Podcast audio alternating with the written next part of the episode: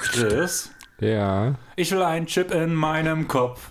Du hast einen Chip in deinem Kopf. Aber ich will auch den Chip in meinem Kopf. Gegen den Trip in meinem Kopf. Ja, noch habe ich keinen Chip in meinem Kopf, aber ich habe vor, das nächste Woche zu ändern. Hä? Ich hab gedacht, du hast schon den Chip in deinem Kopf. Ja, von Geburt an, äh, blä, ja, Reden klappt heute offenbar super. Äh, von Geburt an den natürlich, ja. Aber ansonsten jetzt noch keinen weiteren jetzt. Das heißt, ich habe meinen Chip eher als du? Du kriegst ihn zwei Tage vor mir, ja. Jetzt fühle ich mich gut. Ja, Connections, ja. ich Connect- habe immerhin meinen Termin eher gehabt als du. Ja. Connections. ja. also ich habe meinen Bill Gates Chip eher im Kopf oder am Arm als du. So sieht's aus, genau. Wichtig ist nur, dass wir am Ende beide einen Chip im Kopf haben, oder? Genau. Zwei eigentlich, Zwei eigentlich, genau. um genau zu Wobei der zweite ist ja kein neuer Chip, das ist ja nur nochmal ein Software-Update dann. Genau. jo, also wir haben unsere Impftermine Ja. und sind sehr glücklich drüber. Absolut. Pünktlich zu dem Tag, wo ich meinen Termin bekommen habe, war dann so ein bisschen, beziehungsweise habe ich es dann erst gehört, dass ja gerade drüber spekuliert wird, dass Geimpfte Vorteile erhalten. Und also ich finde, es ist eine gute Sache, oder was sagst du, Chris? Ja, man muss das schon ein bisschen vorsichtig sehen. Also man muss, man muss schon aufpassen, dass man da jetzt nicht zu weit geht. Einfach um die Spaltung in der Bevölkerung jetzt nicht noch zu weit voranzutreiben. Ähm, dass man gewisse Privilegien bekommt, finde ich aber okay. Einfach weil man ja ja auch was für die Gesellschaft. Es ist ja nicht nur, das muss man ja ganz deutlich sagen, es ist ja nicht nur für sich selbst so eine Impfung. Also zumindest mache ich es nicht nur für mich selbst, sondern auch für mein Umfeld, letztlich also auch irgendwie für dich. Äh, auch wenn du jetzt deinen Impftermin vor mir hast. ähm, genau, aber darum geht es ja letzten Endes, dass man eben sich und auch sein Umfeld schützt. Und ja, sowas kann man dann, finde ich, durchaus auch ein bisschen belohnen. Da wäre meine Frage, was ist sinnvoll? Also ich muss ganz ehrlich sagen, ich finde diese Beschränkungen, die aufgehoben werden danach im Endeffekt, finde ich gut. Aber ich bin halt dann auch, wenn sich jetzt eine größere Masse halt wirklich konsequent impfen lässt, vielleicht auch bloß, weil sie die Freiheiten haben möchten, in Anführungsstrichen, finde ich, kann man die restlichen Sachen auch etwas lockern, wie zum Beispiel diese Regelung mit der Ausgangssperre. Zum Beispiel in Hamburg habe ich jetzt gelesen, soll das ja komplett abgeschafft werden. Okay. Finde ich sehr sinnvoll. Also ja, die, die Ausgangssperre an sich, wie viel Sinn dort tatsächlich dahinter steckte, bin ich mir ohnehin nicht sicher, wenn ich ehrlich sein soll. Ja, ich muss sagen, hier in der Neustadt kann ich mir das gut vorstellen, weil du vom Ja, okay, stimmt. dieses Grüppchen bilden noch zusammen einen an der frischen Luft trinken, was wahrscheinlich besser ist, als wenn die Leute in der Wohnung in derselben Runde was ja, trinken. Da ist was dran. Aber im Endeffekt, denke ich, wollten sie das halt aufhebeln. Was sollte sonst dahinter stecken? Im Endeffekt sind wir alle davon betroffen, vor allem du. Du hast deswegen schon einige Nächte auf meiner Couch verbringen müssen. Ja, das stimmt allerdings. Heute, wieder. auch wieder. nachdem alles ein bisschen anders gegangen bin. Ich möchte noch den Witz des Tages, den ich heute erlebt habe, raushauen. Chris habe ich schon erzählt. Ich war auf Arbeit, habe ein bisschen nebenbei auf Facebook geguckt, wo halt Pause und so, inoffizielle Pause und so. Und bin auf einen Artikel von Jump gestoßen, die das gepostet haben mit ja, es werden Gesetze erlassen, beziehungsweise es werden diese Einschränkungen werden gelockert für Geimpfte und Genesene. Und da hat nicht wirklich so eine dumme Kuh. Das ist Rassendiskriminierung. Oder wie was hab ich? Nee, Rassentrennung. Rassentrennung. Von Rassentrennung hat sie geredet. Ja, Also, wie dumm muss man sein? würde ich nicht mal drauf eingehen an deiner Stelle. Doch, es also. hat Spaß gemacht. Ja, das kann ich mir schon vorstellen, aber das wäre mir dann tatsächlich, ich glaube, auch ein bisschen zu doof. Also ganz ehrlich, wenn du in eine Diskussion gehst und du weißt, du bist intellektuell so überlegen. Dann habe ich keinen Spaß daran. Deswegen diskutiere ich auch nicht so gern mit dir. Weil du unterlegen bist? Nee, weil ich nicht der Unterlegene bin an der Stelle. Ach, Chris. Ja, nee, ist natürlich Quatsch, sowas mit Rassendiskriminierung oder sowas gleichzusetzen, so ein Blödsinn. Letzten Endes Das ist dasselbe wie all, hier, blöd gesagt, All Lives Matter. Ich fand, irgendwie ist mir das sofort in den Kopf gestoßen, weil man da auch aus dieser privilegierten, äh, privilegierten Situation kann man nicht von einer Rassendiskriminierung reden. Mhm. Weil selbst, blöd gesagt, wir reden bei einer Rasse, blöd gesagt, ist sowieso ein Scheißwort. Ja. Also sind all- um nochmal Swiss zu zitieren, wir sind alle Sterne, alle gleich. Finde ich eine sehr schöne Textzeile, finde ich auch sehr treffend. Aber im Endeffekt kann man ja auch als weißer Mensch diskriminiert aufgrund seiner Rasse werden, rein vom Prinzip her. Natürlich. Um das so zu sagen, wenn man das so sagen möchte. Aber zum einen wegen einer Impfung von einer Rassendiskriminierung zu reden und ich finde auch diesen Punkt Diskriminierung oder Rassendiskriminierung ist ja schon aus der ähm, Diskriminierung im Großteil schwarzer Menschen entstanden, diese, diese, auch dieser Wortlaut, blöd gesagt. Und deswegen finde ich, kann man es irgendwo mit dieser Black Lives Matter, All Lives Matter Thematik auseinandersetzen. Ich finde, privilegierte Menschen, die das nie erfahren haben, was eine Diskriminierung ist, haben da einfach kein Wort drüber zu verlieren. Zumindest nicht, nicht sich dort irgendwie reindenkt, obwohl man es nie miterlebt hat wie andere Menschen. Ja, gut, du weißt natürlich nicht, was jeder einzelne Mensch für sich dann erlebt hat oder nicht erlebt hat. Auch ein Weißer kann in Deutschland mal diskriminiert werden. Ja, das ist sicherlich ja. nicht die Masse, aber auch das kommt vor. Aber wahrscheinlich nicht die Person, um die es gerade geht. Genau. Da hast du natürlich auch recht. Ähm, aber ja, Wichtig ist nur eins, wir kriegen unsere Impfung nächste Woche. Du noch dieses Wochenende sogar. An einem Sonntag, Chris. An einem Sonntag gehe ich impfen. Ja. Am Muttertag. Stimmt. Stimmt, das ist Muttertag. Soll ich was ganz Peinliches sagen? Ich habe heute erfahren, dass Sonntag Muttertag ist, weil ich irgendwie der Meinung war, Muttertag wäre immer am selben Tag. Zweiter Sonntag im Mai. Ja, zweiter Sonntag mhm. im Mai, aber ich habe mich letztes Jahr auf ein Datum festgelegt, was ich mir als Jahrestag in den Kalender eintrage. Das hast du letztes Jahr gemacht? Du ja. gehörst ja zu der besonders cleveren Sorte. Und naja, ich, irgendwo findet man es ja sowieso mal auf Facebook. Ich habe es nie, zumindest noch nie verpasst. Nee, weil ja auch die Medien alles dafür tun, dass es jeder spätestens drei Tage vorher erfährt. Genau. Ich habe es ich heute von meinen, von meinen Kollegen erfahren, nicht von den Medien. Und dachte mir so, oh scheiße, stimmt, da war irgendwas, was nicht direkt mit dem Datum wahrscheinlich zusammenhängt. Ja, ich muss den Eintrag durchaus mal löschen. möglich. ja. Und da werde ich wahrscheinlich... Dann müsste dir das ja schon aufgefallen sein, weil dann ja laut deinem Kalender dieses Jahr Muttertag kein Sonntag war. Mittwoch. ja, aber da werde ich wahrscheinlich direkt nach der Impfung zu meinen Eltern gehen und natürlich ein langärmliches Shirt anhaben, damit sie es nicht gerade sehen, weil du hast ja auch, also man muss ja wirklich dazu sagen, ich habe meinen Termin so schnell bekommen, weil ich Astra bekomme. Mhm. Also ich werde danach definitiv auch mit Astra anstoßen, muss ich sagen, aber das ist so nebenbei. Es gibt ja schon so seine Für und Wider in gewissen Punkten. Du hast gesagt, ähm, dir wäre es auch zu heikel aufgrund dieser komischen Kommunikation. Ja. Dass irgendwie gefühlt jeder erstmal gesagt wurde, du darfst das nicht nehmen und jetzt darfst du mal jeder nehmen. Genau, also äh, ganz kurz zum Kontext. Also ich kriege jetzt halt auch über die Firma, über meinen Arbeitgeber letztlich den Termin. Da wurde uns vorher schon mal was angeboten. Da war es AstraZeneca. Und da habe ich aber auch gesagt, ein, ein, Impfstoff, der innerhalb von ein paar Wochen für drei verschiedene Altersgruppen gesperrt ist. Und wenn es nur die Kommunikation letzten Endes ist, also da habe ich doch dann doch schon starke Zweifel an dieser ganzen Geschichte. Deswegen bin ich froh, dass es dann jetzt im Moderna ist. Äh, und ja, Genau. Ja, und ich bekomme halt Astra und meine Eltern haben vor allem gegen Astra so ihre Zweifel, Ein, Zweifel Einwände. Einwände hm. Wie gesagt, berechtigterweise auch irgendwo, nachdem wie es gelaufen ist, aber ich glaube, jeder, der, oder ihr kennt mich ja mittlerweile auch einigermaßen ganz gut. Ich lasse ja relativ tief blicken, immer wenn ich so aus meinem Leben erzähle. Und ich will einfach den Mist hinter mir haben und ich will die Impfung in meinen Arm haben. Ich nehme jeden Schuss. Du lässt alles in dich rein. Ja, genau. Und demzufolge lasse ich mir halt Astra spritzen und danach fahre ich zur Mutti und habe wahrscheinlich ein langärmliches Hemd an und sage, hey, du hast, es ist Muttertag, ich tue mich halt wirklich schön anziehen für dich. Aber ja, wir haben schon, ja, wollen wir langsam aufs Thema kommen? Ich weiß nicht, wollen wir? Ich würde noch schnell eine Rezension vorlesen. Ich finde das so lustig, dass auf iTunes Kundenrezession steht. Natürlich, Chris, wir sind, Kunden. sind alles nur Kunden. Wir sind harte Business-Leute hier. Ja.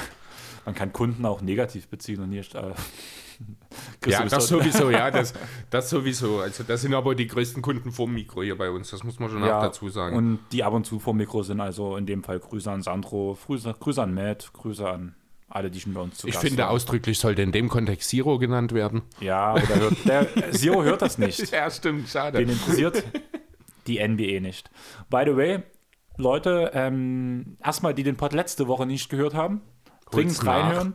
Auf jeden Fall, riesen Hörempfehlung. Ist eine super Sache geworden.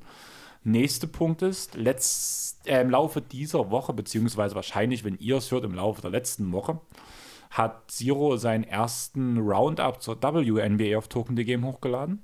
Den habe ich komplett durchgehört schon. Super gute Folge, man bekommt echt einen guten Einblick und eigentlich wollte ich mit dir auch noch drüber reden, ob wir uns nicht einfach den League Pass für die WNBA noch dazu holen wollen. Einfach aus dem Grund, das Ding kostet im Jahr 18 Euro. Ach so, ernsthaft? Ja, und dann ist das eine Unterstützung der Liga, also auch an euch. Es ist eine Unterstützung der Liga, 18 und 19 Euro sind es. Krass. Und also es ist eigentlich für umsonst. Ja. Und dann einfach mal reinzuschalten, weil gerade kein NBA-Spiel ist, ist eigentlich, dann sieht man mal was anderes und dann kann man sich auch immer, vor allem mit Zero seinen Folgen, immer wieder auf den neuesten Stand bringen. Man kann oder man bekommt erstmal einen guten Einblick mit den nächsten Folgen, die von ihm droppen. Zur WNBA. Also überlegt euch das mit dem League Pass mal und wenn sich einer holt von euch, könnt ihr uns auf jeden Fall mal ein Zeichen geben, weil es würde uns schon interessieren, wer sich dafür interessiert, oder? Jo. Dann würde ich noch kurz zu einer Rezension kommen, weil wir sind gerade abgeschweift. Passiert uns sonst nie. Ich muss ehrlich sagen, die schönste bis jetzt. Ich Ja. habe es dir vorgelesen. Ich saß auf dem Klo währenddessen. Ja, Ich habe einen kleinen Freudenpups abgelassen und die, dabei. Lü und die Lüftung war noch aus. Die Lüftung war noch raus, deswegen habe ich alles gehört, genau. Ja, also auffallend, akribisch, authentisch, Airwall. Fünf Sterne. Von Werdermann 1999. Jetzt muss ich ganz kurz, wer der? Wie Werder, Werder. Bremen? Er wird Werder Bremen mit ER am Ende geschrieben. Ja. oder? Ja, dann wie Werder Bremen. Okay. Vielleicht ist ja ein Notlicht. Ja, vielleicht Das wäre sehr emotional für ein Notlicht. Na, lies erst mal vor. Okay. Ein cooler Basketball-Podcast zweier guter Freunde, welcher deutlich mehr Aufmerksamkeit verdient hat.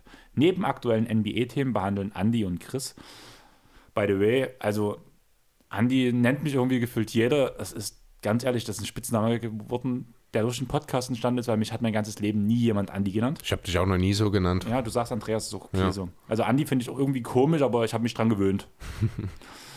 auch mal andere und ernstere Themen abseits des Basketballcourts. Zudem laden sie auch regelmäßig unterschiedliche Gäste in ihren Podcast ein, wodurch immer eine neue Dynamik mit interessanten Themen entsteht. Natürlich dürfen aber die gegenseitigen Fronts der Jungs im Pod nicht fehlen und zählen mittlerweile zu den absoluten Highlights einer Episode. Penner. Vielen Dank für euren bisherigen Content. Keep on boarding. Trust the Airwall Process. Ja, geil. Also vor allem der Hashtag am Ende wird dich sehr freuen. Den Ja. Penner, den habe ich eingefügt, weil ich Schade Chris sein. Gesicht gesehen habe. Und danke für die Bewertung. Wie gesagt, wir tun jede vorlesen. Wir freuen uns über jede weitere Bewertung. Kleiner Spoiler, ich werde es am Ende nochmal wiederholen. Finde ich okay. Und da kann sich dann Chris zurücklehnen. Aber Genau. Ja, ich bin etwas basketballmüde, Chris. Ja, ich auch. Das ist allgemein. Also ich muss ehrlich sagen, ich fand die ganze Saison bisher bin ich noch nicht so richtig reingekommen, wie das die letzten Jahre der Fall ist. Ich weiß nicht, ob einfach zu viele Störfeuer drumherum sind, ob mich die ganze Corona-Geschichte und die Notwendigkeit einer vollgepackten NBA-Saison da vielleicht noch mal ein bisschen weiter drunter gezogen hat. Aber ich bin nicht mit dem Feuer dabei, wie ich es die letzten Jahre war, muss ich sagen. Bei mir ist irgendwie jetzt in letzter Zeit so gekommen. Am Anfang habe ich, also ich habe diese Saison, würde ich sogar sagen, so viele Spiele wie noch nie gesehen. Okay. muss ich sagen, weil ich halt auch. Ich kann mich vor dieser Saison nicht dran erinnern, dass ich mal gesagt habe, okay, ich setze mich jetzt Real Life hin, außer ich will was Genaues scouten.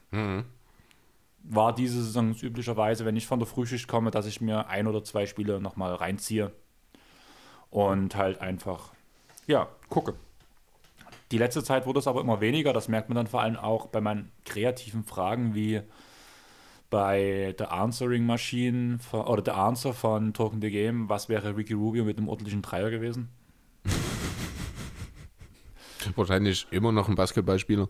Ja, also ein bisschen ein, einer in einem etwas höheren Standing, schätze ich. beziehungsweise diese Frage finde ich eigentlich nicht schlecht. Schon, ich, eigentlich schon, Die, ja. Ich habe ich hab die Formulierung so geschrieben, plus 40 Prozent beim ho hohen Volumen. Oh ja, gut, dann ist er ja schon ein Elite-Scorer. Genau, darum ging es halt. So, und das. Ding ist aber, warum ich halt sage, ich bin unkreativ gewesen. Hm.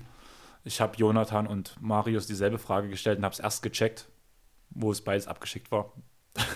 Also Jonathan in der Answering Machine bei jeden Tag NBA Achso. Und bei The Answer bei Marius dieselbe Frage. Und wurde sie gleich beantwortet? Ähm, ich würde sogar sagen, bei Marius die erste war direkt die erste Frage. Mhm. Und bei ähm, Jeden Tag NBA im ersten Teil der Answering Machine. Hat er zwei, hat das ja zweigeteilt, die letzte Answering Machine. Mhm. Und im ersten Teil war es direkt eine der ersten Fragen auch, die er reingenommen hat.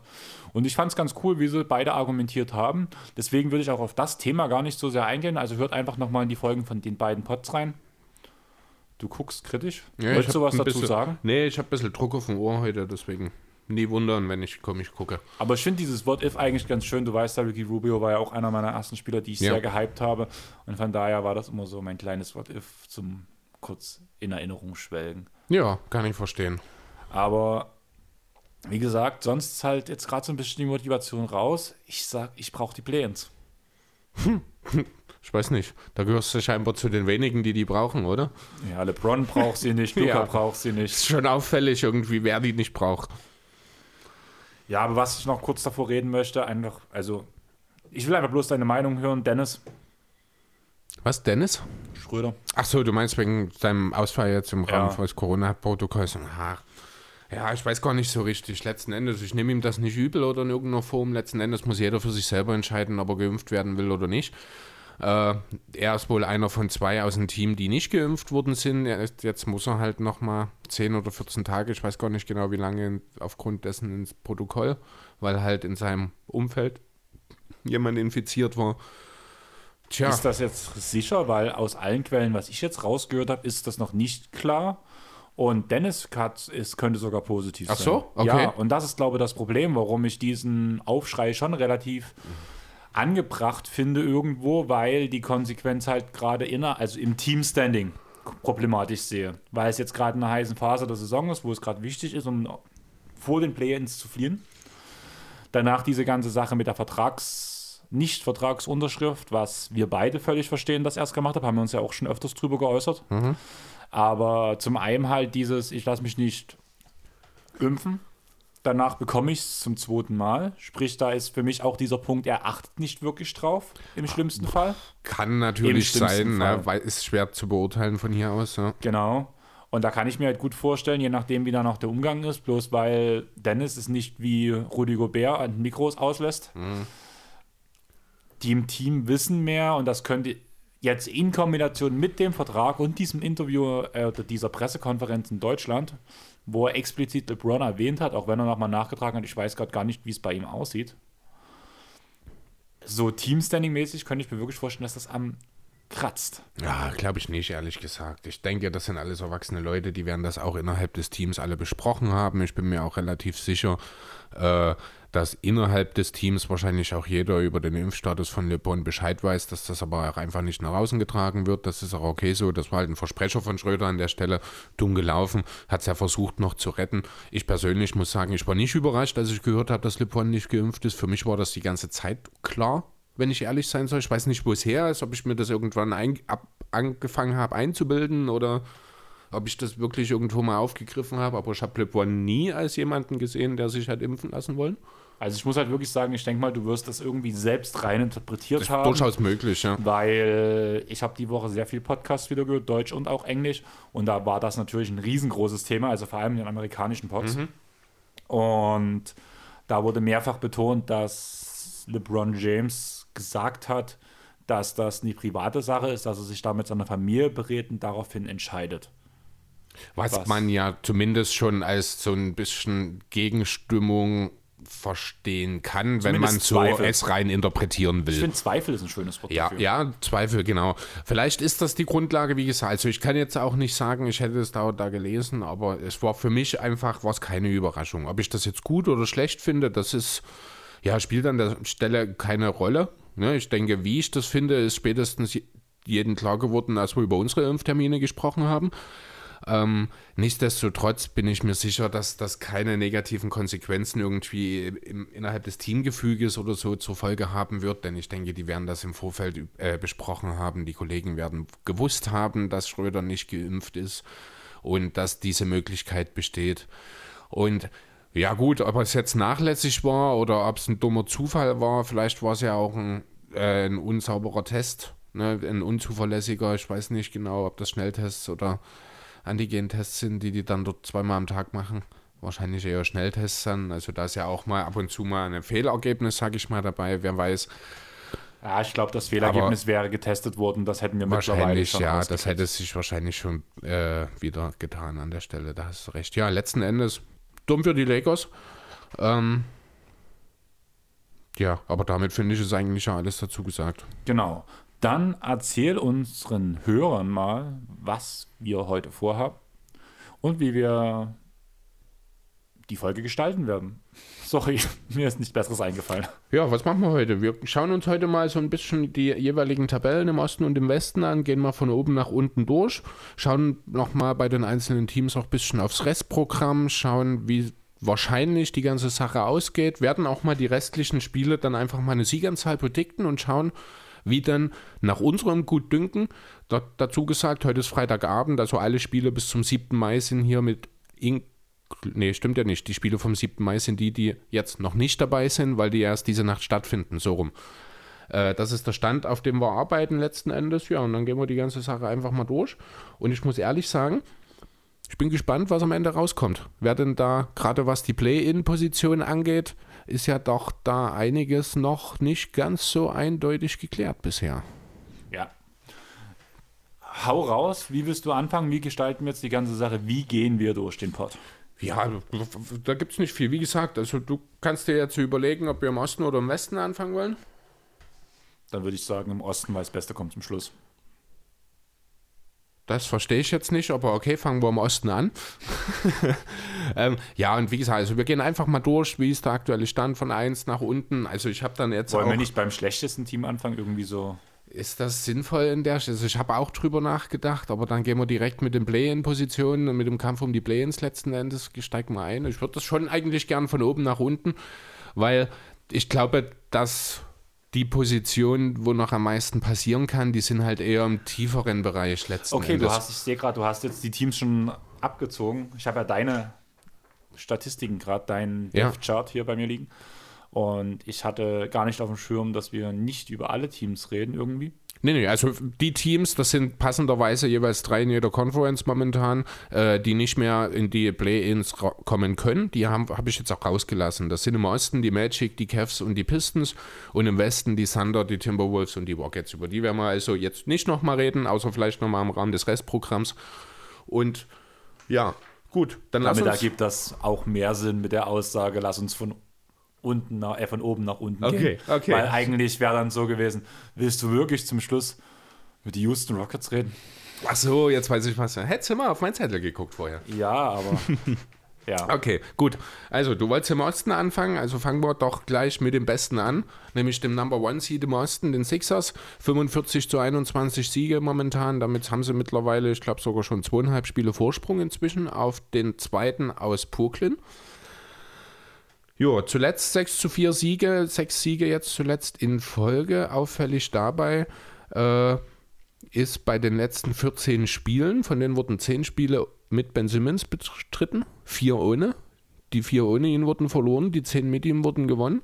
Ich kann das ja immer so schön auch auf Facebook in der Sixers Nations Gruppe nachverfolgen. Es ist echt fantastisch. Wir gewinnen mit 25 Punkten. Kein Starter hat mehr als 26 Minuten gespielt, aber es wird auf jeden einzelnen drauf rumgehackt. Fantastisch. Ähm, ich muss ganz ehrlich sagen, also gerade Ben Simmons ist ja nach wie vor auch in der Sixers Fanbase so ein Streitthema. Gerade jetzt in den letzten Wochen hat man nochmal seinen Wert ganz deutlich gesehen. Ich muss ganz ehrlich sagen, ich habe überhaupt keine Angst mehr vor den Nets mittlerweile. Wenn es um potenzielle Playoff-Matchups geht, die einzigen, die mir ein bisschen Besorgnis, oder die ein bisschen besorgniserregend sind für mich, sind die Bucks. Ach so, ich dachte New York. Die Knicks sind so ein totales Dark Horse, die ich null einschätzen kann. Weil die können, aber da reden wir dann gleich drüber. Äh, bleibt mal bei den Sixers erstmal noch, sind halt aktuell jetzt 68% Siegbilanz. Das ist die drittbeste Bilanz in der Liga. Die beste, wie gesagt, im Osten. Ja, wen haben die Sixers noch vor sich? Zu Hause zunächst geht es gegen die Pelicans und die Pistons. Dann muss man zweimal auswärts in Indiana und Miami ran, um dann zum Schluss zweimal zu Hause gegen die Magic zu spielen. Du, ich sag's nicht gern. Du willst doch bestimmt jetzt schon ein Ergebnis von mir haben, oder? Ich weiß nicht, hast du was anderes? Oder Ja, die einzige Sache, was ich noch, du hast gerade Ben Simmons schon angesprochen. hau Ich gucke ja Also ich muss sagen, ich habe bestimmt im letzten Monat kein einziges Philly-Spiel gesehen. Muss ich ganz ehrlich zugeben. Und trotzdem wurden viele gewonnen. Hm, stimmt, da war ja damals ja. dieses Hexenomen der letzten Saison, dass ich dass Philly nur gewinnt, wenn ich gucke. Und trotzdem wurden viele gewonnen. Krass. Nein, mir geht es darum, ich tue frühst immer, das so die erste Sache, die ich am Handy mache, ist erstmal alle Push-Up-Benachrichtigungen zur Seite schieben, weil es größtenteils sowieso irgendwelcher Basketball-Kram ist. Mhm. Und da nur die kurz überfliegen, wenn die Headline wichtig ist, dann gucke ich rein, sonst eigentlich nicht. Ja. Und danach geht es los im Boxscore checken. Und beim Boxscore checken kommt ja genau dieser Name Ben Simmons immer und immer wieder in den Blick. Jetzt erklär mir mal, warum Ben Simmons so gute Werte hat, äh, so ein guter und wichtiger Spieler ist, obwohl er in keiner Statistik heraussticht. Weil er das nicht muss. Das ist ganz einfach. Also der große Einfluss, den er natürlich hat, ist erstmal die Defense. Ne? Die Point of Attack Defense, er nimmt den besten Playmaker raus, denjenigen, der den Ball vorbringt. Und da ist es egal, ob das dann letzten Endes ein James Harden ist, ein Chris Paul oder ein, äh, ja, ein Drew Holiday, Chris Middleton, ganz egal, notfalls auch ein Janis. Ähm, der defensive Einfluss ist deutlich spürbar. Dazu ist es halt nach wie vor so, dass Simmons den Blick für die Mitspieler hat. Ne? Also er kann halt nach wie vor die Pässe spielen. Das können nur vier oder fünf Spieler in der Liga halt oder überhaupt diese Situation erkennen, wo es dann zu offenen Pässen führen kann. Also er ist ein Elite-Playmaker. Das wird gut und gerne mal vergessen. Das hat man eben auch gemerkt, als er nicht da war, als dann eben das Playmaking ja, tatsächlich auch teilweise oder relativ viel dann Tobias Harris beispielsweise übernehmen muss. Klar kann Seth Curry hier und da mal was. Der Trade für George Hill hatte durchaus seine Bewandtnis, auch wenn der bisher noch nicht funktioniert. Es fehlte einfach noch ein Point Guard. Irgendwann mag das mal Tyrese Maxi sein, davon sind wir noch ein bisschen entfernt. Nominell bis zur Deadline war Simmons eigentlich der einzige Point Guard im Kader. Und alleine das, du als Clippers-Fan wirst mir das bestätigen können, äh, ist schon eine sehr, sehr elementare Sache. So ein Point Guard auf gehobenem Niveau, der hilft einem schon durchaus weiter, oder? Ich habe gerade Point Guard verstanden, dass der hilft einem immer weiter. Der da hilft ja auch immer weiter, dazu. ja. Aber ja, braucht man.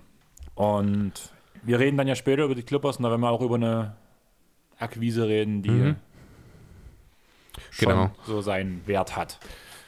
Ja, die, jetzt. Genau. Um auf die Sixers zurückzukommen, also die Siege werden natürlich hauptsächlich über die Defense eingefahren. Das ist völlig klar mit dem Roster. Da ist nach wie vor ist das Team noch nicht hundertprozentig austariert. Es könnte schon noch den einen oder anderen Shooter äh, vertragen. Die Dreier sind äh, im Ligaschnitt gerade was das Volumen angeht, relativ, ich glaube, im unteren Drittel, wenn, man, wenn mich nicht alles täuscht. Also hier und da gibt es definitiv noch Baustellen. Wie sich das Ganze in den Playoffs dann tatsächlich auch die äh, Ben Simmons-Thematik dann darstellen wird, das wird sehr gespannt zu beobachten sein. Aber ich muss sagen, nach aktuellem Stand, auch als Sixers-Fan, muss ich sagen, bin ich ja, mehr als nur zufrieden. Also meine Erwartungen sind übererfüllt worden bisher. Ja, gebe ich dir auf jeden Fall recht. Habt ja auch schon mehrfach meinen Respekt für Philly ausgedrückt, was ich ja sonst eigentlich nie machen würde, außer man kann es halt wirklich nicht mehr leugnen. Aber eine Frage hätte ich trotzdem noch. Ich habe ab und zu ja so in dieser Rotation bei Fantasy-Wise halt so ein bisschen Shake Milton ab und zu, so ein bisschen Vorgang Krugmatz so ab und zu mhm. und so ein bisschen Danny Green ab und zu. Also ein bisschen dein, die, die Shooter, von denen du eigentlich geredet hast, mal abgesehen von Steph, äh, von Steph Curry. Ähm, wie sieht es eigentlich bei der Fitness aus? Weil alle drei immer und immer wieder Day-to-Day -Day gelistet sind, immer wieder. Korkmaz hat, glaube ich, letzte Nacht gefehlt, wenn ich mich nicht ganz täusche. Danach hast du mir die Bilanz ja gerade von Simmons gegeben, dass er auch vier Spieler ausgesetzt hat. Wie sieht die Gesundheit von Philly aus? Oh, keine Ahnung, so richtig genau sagen kann ich dir das auch nicht. Offiziell momentan auf dem Injury Report ist nur Vorgang Kokmat. Momentan, der steht hier mit, ja, mit einer Enkelverletzung wird heute Nacht, also am Freitagnacht nicht spielen, aber da es auch nichts Langfristiges, so richtig kann ich es dir auch nicht sagen. Es sind halt, wie du sagst, sind immer kleinere Geschichten, äh, Day-to-Day-Sachen, wo man halt mal für ein paar Tage ausfällt. Das scheint jetzt nichts Systematisches zu sein. Die Frage, die sich daraus stellt, ist, ist vielleicht eine Frage der Belastungssteuerung. Glaube ich eigentlich nicht, denn Philly musste jetzt nicht so viele Spiele auch äh, wirklich auf Volllast bis zum Ende fahren. Alles in allen hat man ja doch eine relativ souveräne Saison bisher gespielt, auch in den einzelnen Spielen häufig. Da war nicht so viel Enges dabei, ähm, sodass halt auch die Minuten an sich sich im Rahmen halten. Ja, keine Ahnung. Also Danny Green ist nicht mehr der Jüngste, da kann sich eine gewisse Verletzungsanfälligkeit im Laufe der Zeit auch einfach einstellen ja, Stellen. einstellen, genau. Ja, und was bei den anderen, keine Ahnung, bei Fokan Kokmatz habe ich ja immer ein bisschen Angst, dass er sich verletzt, wenn er zu viel mit dem Ball dribbelt. Ähm, von daher, vielleicht hat es damit was zu tun, keine Ahnung. Ansonsten, also ich würde jetzt hier kein grundsätzliches Fitnessproblem oder so ausmachen, das sehe ich eigentlich nicht. Okay, geht klar. Dann würde ich sagen, da es jetzt, also wir dürfen bei keinem anderen Team so lang brauchen wie jetzt für Philly, weil sonst sitzen wir lange. Wir haben vorher noch gequatscht, dass wir uns bestimmt wieder verquatschen werden. Allerdings dachte ich, so ein paar Sachen, Fragen, die ich für Philly im Kopf habe, haue ich dir einfach direkt gegen den Kopf. Na klar. So viele Haare können ja eh nicht mehr ausfallen. Von daher funktioniert das. Aber meine Frage wäre jetzt an dich: Es geht noch gegen die Pelicans, gegen die Pistons, gegen Indiana, gegen Miami und zweimal gegen Moritz Wagner, seine Orlando Magic.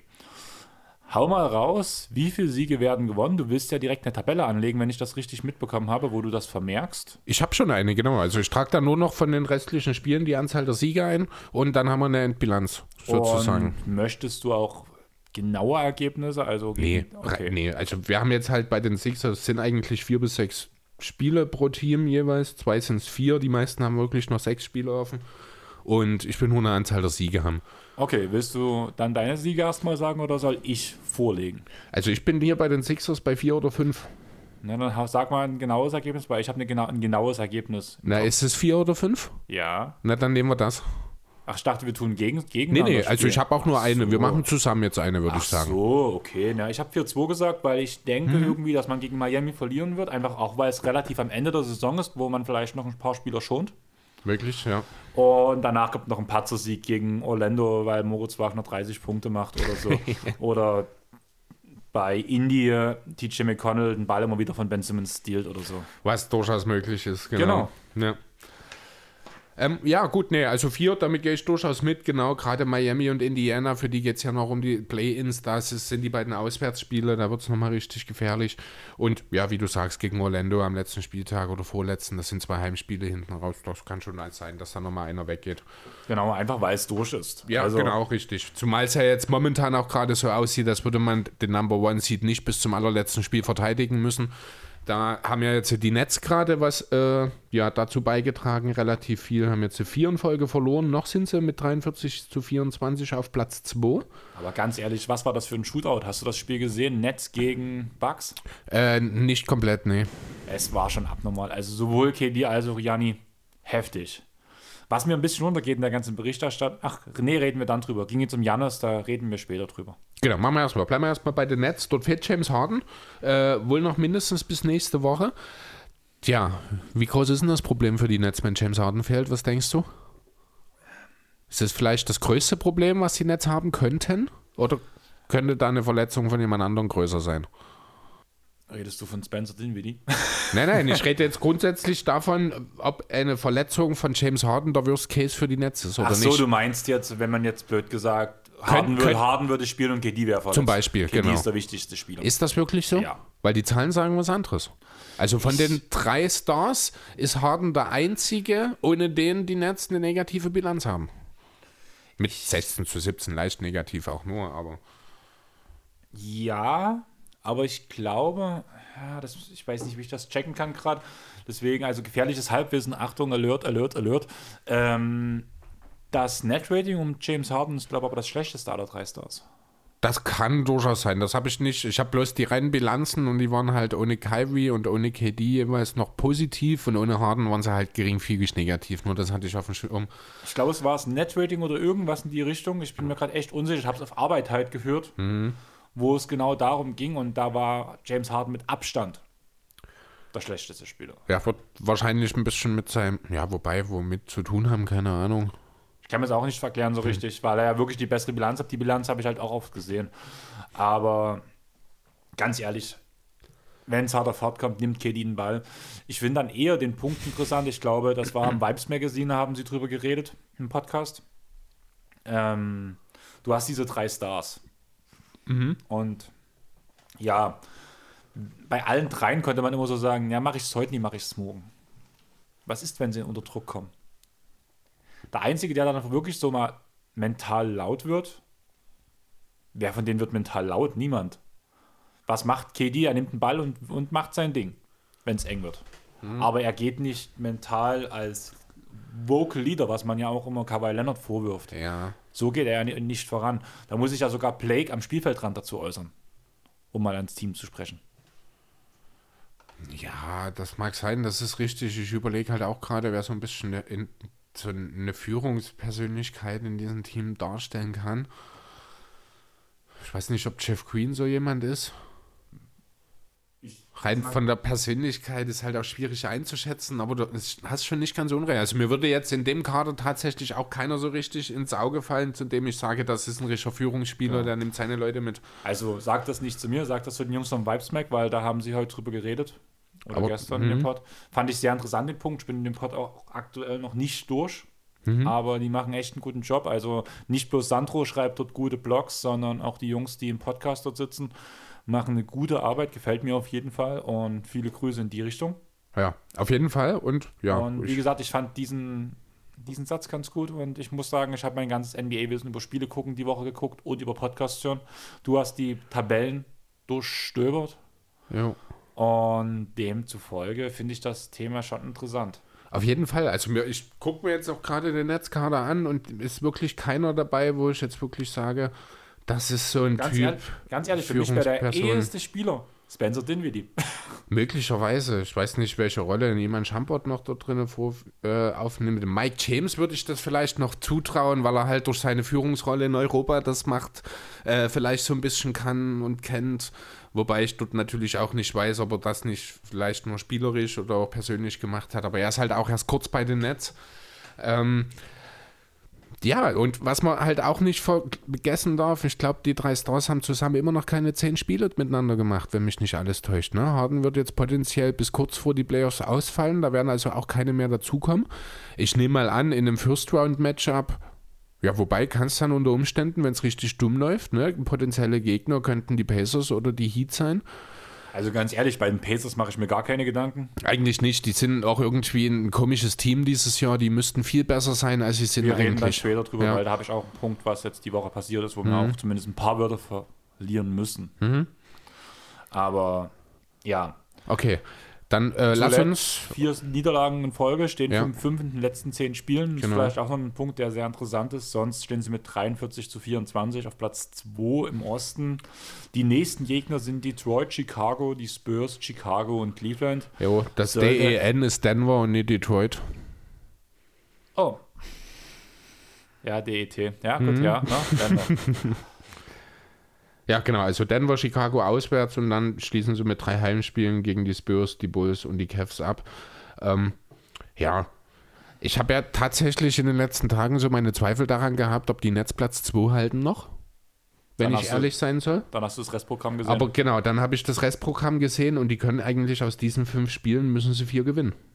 Ich bin auch bei vier. Gegen wen verlieren sie? Na, gegen die Nuggets natürlich. Hm. Ich glaube Chicago.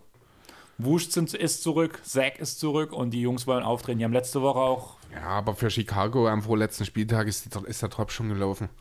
Chicago. Bin ich mir relativ sicher. Ich rede von dem. Ach, du bist von dem ersten. At Chicago. Ach so, in, ja, stimmt. Ich spiele noch zweimal. Das ist sehr interessant. Ja, mag sein. Auch so ist halt Chicago. Für Chicago geht es nur noch theoretisch um was. Die haben dreieinhalb Spiele Rückstand auf Washington auf Platz 10 momentan. Äh, deswegen werden sie im ersten Spiel gegen die Nets wahrscheinlich noch Feuer geben, da hast du recht, weil die theoretische Möglichkeit noch besteht, im zweiten dann nicht mehr. Trotzdem ist Chicago sollte nicht gut genug sein, um die Netz zu schlagen. Andererseits waren das in den letzten vier Spielen eigentlich auch keine Teams unbedingt. Genau, und da sehe ich, mhm. genau in dem Punkt sehe ich einen Punkt. Gegen, gegen Denver wissen sie, das ist ein Jokic, auch Michael Porter Jr. hat jetzt sein Standing in der Liga gefestigt, bin ich der Meinung, zumindest offensiv. Und gegen, das sind alles solche Köpfe, so Kyrie und Kitty. Ach, das ist doch heute bloß Cleveland. Ach, das ist doch heute bloß Chicago. Wollen wir uns auf drei Siege einigen? Habe ich dir das gerade Made geredet? Mürbe geredet? Ja, nee, du hast ja schon nicht ganz unrecht. Also Und bei Denver, denke ich, nehmen sie es ernst. Ja, aber Denver ist zu gut momentan. Muss ich auch ganz das ehrlich. Also deswegen, also gegen Denver ist da kein Kraut gewachsen. Und ja, dann im Zweifel, ich kann mir auch vorstellen, dass sie gegen die Spurs verlieren, wenn ich ehrlich sein soll. Ja, Weil die, die Spurs sind so ein Team, das, die können jeden mal in einem Spiel schlagen. Also ich muss sagen, ich bin bei vier Siegen. Und mhm. ich denke halt wirklich, dass Chicago das Ding macht. Naja, dann hast du eine Niederlage gegen Chicago, ich eine gegen Denver, also komm auf drei. Genau. Das verstärkt doch meinen Case, dass Ach die so, Bugs. so meinst du das, okay. Ja, das verstärkt doch meinen Case, dass die Bugs die Nets noch abfangen. Auch wenn das unwahrscheinlich. Wobei, naja, doch. Nein. Wenn's, wenn die Nets nur wirklich nur drei Spiele gewinnen, das ist nur noch ein Spiel, die sind nur noch ein halbes entfernt. 43, 24 zu 42, 24. Die haben das direkte Duell, war der Neckbreaker für die Nets. Ja, zurück zum direkten Duell. Janni wirft Dreier. Jo, macht er ab und zu mal. Ja. 4 aus 12. Macht er auch ab und zu mal, zumindest so quotentechnisch. Ist für ihn eine gute Bilanz. 4 aus 12. Ja, Das sind 40 Prozent. Hä? 4 aus 12. rechne nochmal genau nach. Wie oft passt die 30%, 4 und die 30%. 33, genau 33,3 Periode. Ja, aber auch das ist für Janni gut. Ja, Das Ding ist, weißt du, wie die Dreier gefallen sind? was meinst du? Naja, das waren vier Dreier am Stück direkt zum Beginn des Spiels und danach die restlichen gingen daneben. Achso, ja gut, das Ich finde das aber interessant und es geht halt völlig unter, dass es wird immer wieder gesagt, ja, die Nets haben Platz gelassen, die Nets haben Platz gelassen. Die ersten drei, vier gibst du ihm halt einfach, weil es in der ersten Halbzeit ist. ist nun mal so, die gibst du ihm. Aber Du gibst Janis immer den Dreier. ja, da war im er sich schon Zweifel. zerstört. Ja. Aber mir geht es halt wirklich darum, danach in der ersten daneben, dann hat man gemerkt, dass das danach kam, dieses. Also Janni fühlt, sieht ja auch gequält aus, wenn er einen Dreier wirft. Ja, macht er halt nicht gern. Ja. Muss halt. Haben wir bei Ben Simmons auch immer und immer wieder gesagt. Mittlerweile mache ich es bloß bei, auf, bei 2K mit ihm. Aber Simmons nimmt jetzt zumindest hier und da mal einen Midranger. Also es ist nicht so, also grundsätzlich ganz kurz nochmal zu Simmons. Äh, ja, wirklich nur ganz kurz. Äh, Thema Aggressivität und Co. Das, dieses Thema besteht nach wie vor. Simmons sollte durchaus in der Lage sein, mehr zu scoren, aber ich bin auch äh, durchaus überzeugt davon, dass er das kann, wenn er das muss. Er muss das auch einfach nicht. Das wollte ich nochmal kurz loswerden. Ähm, ja, aber bei Janis ist, also bei Janis sind wir eigentlich mittlerweile irgendwann dann auch an dem Punkt, wo wir erwarten, dass er Dreier fällt, oder? Ich meine, da reden wir jetzt auch seit vier Jahren drüber. Bist du da wirklich? Also ich. Also fällt, ich rede jetzt nicht davon, dass er 8, 39 oder 40 Prozent seiner Dreier treffen soll. Ich glaube, er trifft 31 im Moment, wenn mich nicht alles täuscht. Ich habe es nicht genau im Für Kopf. mich ist bei Janni alles gut zwischen 30 und 35 Prozent, weil es Grunde einstreut. schon, ja, aber- einstreut. Ja, aber im Grunde, also ich fühle mich manchmal so ein bisschen bei ihm, also ich ertappe mich selbst dabei, dass ich erwarte, dass der Wurf dann auch fällt. Weil es ist halt so ein Thema, was schon lange Thema ist, weißt du? Ähm, ja, ich weiß, was du meinst, aber ich erwarte es irgendwie nicht. Das ist ja auch genau Mhm. der Grund, blöd gesagt, warum die Gegner absinken. Weil, wenn jeder dritte Dreier auch reingeht, Nimmst du das in Kauf? nimmst du das in Kauf. Wenn jeder dritte, dritte Reihe reingeht, hast du drei Angriffe, wo Jannis drei Punkte macht. Jedes Mal, wenn Jannis dir in drei Angriffen, drei Angriffe in Folge in die Zone kommt, macht er jeweils zwei Punkte, vielleicht sogar mit einem End-One. Sprich, damit bist du mindestens schon bei sechs Punkten. Deswegen machen die die Zone auch so zu. Nichts ja, anderes. also ich würde jetzt grundsätzlich nicht davon ausgehen, dass jemand drei von drei, also 100 Prozent trifft, aber selbst wenn du zwei von drei triffst und das ist eine jannige rechte Quote und dort ein Bonusfreiwurf, dann ist jetzt trotzdem vier oder fünf. Ja, du Ja, weißt aber was ich nicht raus, unbedingt, weißt, ja, aber ich verstehe, möchte. was du meinst. Der Wurf, der Dreier ist immer noch weniger effizient, als ihn zum Korb zu lassen. Genau. Und deswegen, und wenn, ich glaube sogar, wenn es die 35% knackt, werden die Leute immer noch die Zone zumachen bei Jani. Ja, natürlich, so. aber das ist dasselbe. Schau dir den Russian Rondo an beispielsweise. Den hat man auch offen stehen lassen, über Jahre. Und der ist immer wieder ein bisschen besser geworden. Jetzt trifft er mittlerweile solide, würde ich behaupten wollen. Ich habe jetzt die Quote auch nicht im Kopf, aber das ist ja in den letzten ein, zwei Jahren, zumindest was die offenen Dreier angeht, sehr, sehr solide gewesen. Also die rein offenen waren, ich glaube, wirklich richtig gut, sogar bei Wondo, wenn er wirklich völlig ohne Gegenspieler in Szene gesetzt wurde als äh, Spot-Up-Shooter. Und ja, so eine Entwicklung erwarte ich bei Janis halt auch. Vielleicht bin ich da ein bisschen irrational, vielleicht muss ich ihm da auch ein bisschen mehr Zeit geben, dass so ein Wurf nicht von heute auf morgen kommt, das wissen wir alle. Ähm, aber ich erwarte schon zumindest im Karriereverlauf von Antetokounmpo, dass da irgendwann mal zumindest mehr als 35 Prozent mal über den Saisonverlauf fallen. ja, so 35% ist eigentlich das, das, wo er in seiner Prime sein wird. Denke gesagt. ich, genau. Ähm, Rondo, aktuelle Saison 36,7%. Mhm. Bei den Clippers sind es 35,3 und in Atlanta waren es 37,8. Ja, genau, aber das ist ja das, was ich meine und das sind die Bereiche, in denen Janis auch hinkommen kann. Dazu hat er halt jetzt noch super talentiertes Personal um sich herum. Die Defense der Bucks sollte eigentlich absolut elitär sein. Offensiv liebe- sind sie wahnsinnig. Ja, musst du mir nicht sagen. Ne, offensiv sind sie wahnsinnig flexibel. Da ist gerade die Holiday-Verpflichtung ist dort echt, echt gut. Und ich denke auch ein PJ Tucker, der bisher noch ein bisschen Probleme, also langsam wird es ja, aber der noch ein bisschen Probleme hatte reinzukommen, wenn der dann doch auch seine Rolle findet, ähm, dann ist das ein Team, von dem ich eigentlich schon überzeugt bin oder zumindest, das mir mehr Angst macht, sagen wir es so, als es die Nets tun.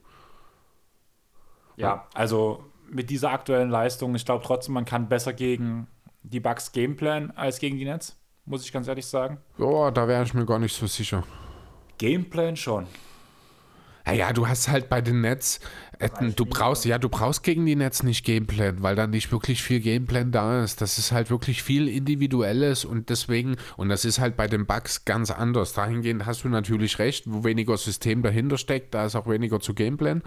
Äh, ohne dass ich Steve Nash an der Stelle irgendwie äh, seine Qualitäten absprechen Ganz möchte. im Gegenteil. Ich habe riesen Respekt vor dem, was er mit dem Genau. Netz erreicht hat. Ja, genau, aber letzten Endes finde ich trotzdem rein vom Personal, von den Ideen und auch vom Coaching, aber und da muss man halt auch wieder ganz klar sagen, das ist jetzt vorausgesetzt eben, dass es in den Playoffs auch funktioniert. Dieser Beweis, der ist uns Bud noch schuldig geblieben bisher in seiner Karriere. Ob nur mit Atlanta oder den Bucks, aber wenn er das schafft, dann sind die Bucks für mich das gefährlichste Team zumindest äh, als Sixers-Fan, wenn es um die Ostkrone geht. Ja, der Restprogramm oder das Restprogramm besser gesagt für die Bucks heißt Houston, dann in San Antonio, Orlando zu Hause, in Indiana, zu Hause gegen die Heat und am Ende geht es nochmal nach Chicago. Das sind also sechs Spiele. Wie viele holen sie sich davon? Ich war fast drauf und dran, sechs zu sagen. Das wäre dann aber schon eine 10-Game-Winning-Streak. Und daran glaube ich nicht so wirklich bis zum Saisonschluss, aber ich bleibe trotzdem bei fünf. Du denkst also auch schon, dass sie nochmal wirklich auch Platz 2 angreifen werden, denn den hätten sie dann in dieser Konstellation bei uns auch geschafft. Genau. Ja, Also- aber fünf genau, also das sehe ich ähnlich wie du. Zumal halt jetzt von den Gegnern, gut, Miami hat in den Playoffs gezeigt, wie es geht.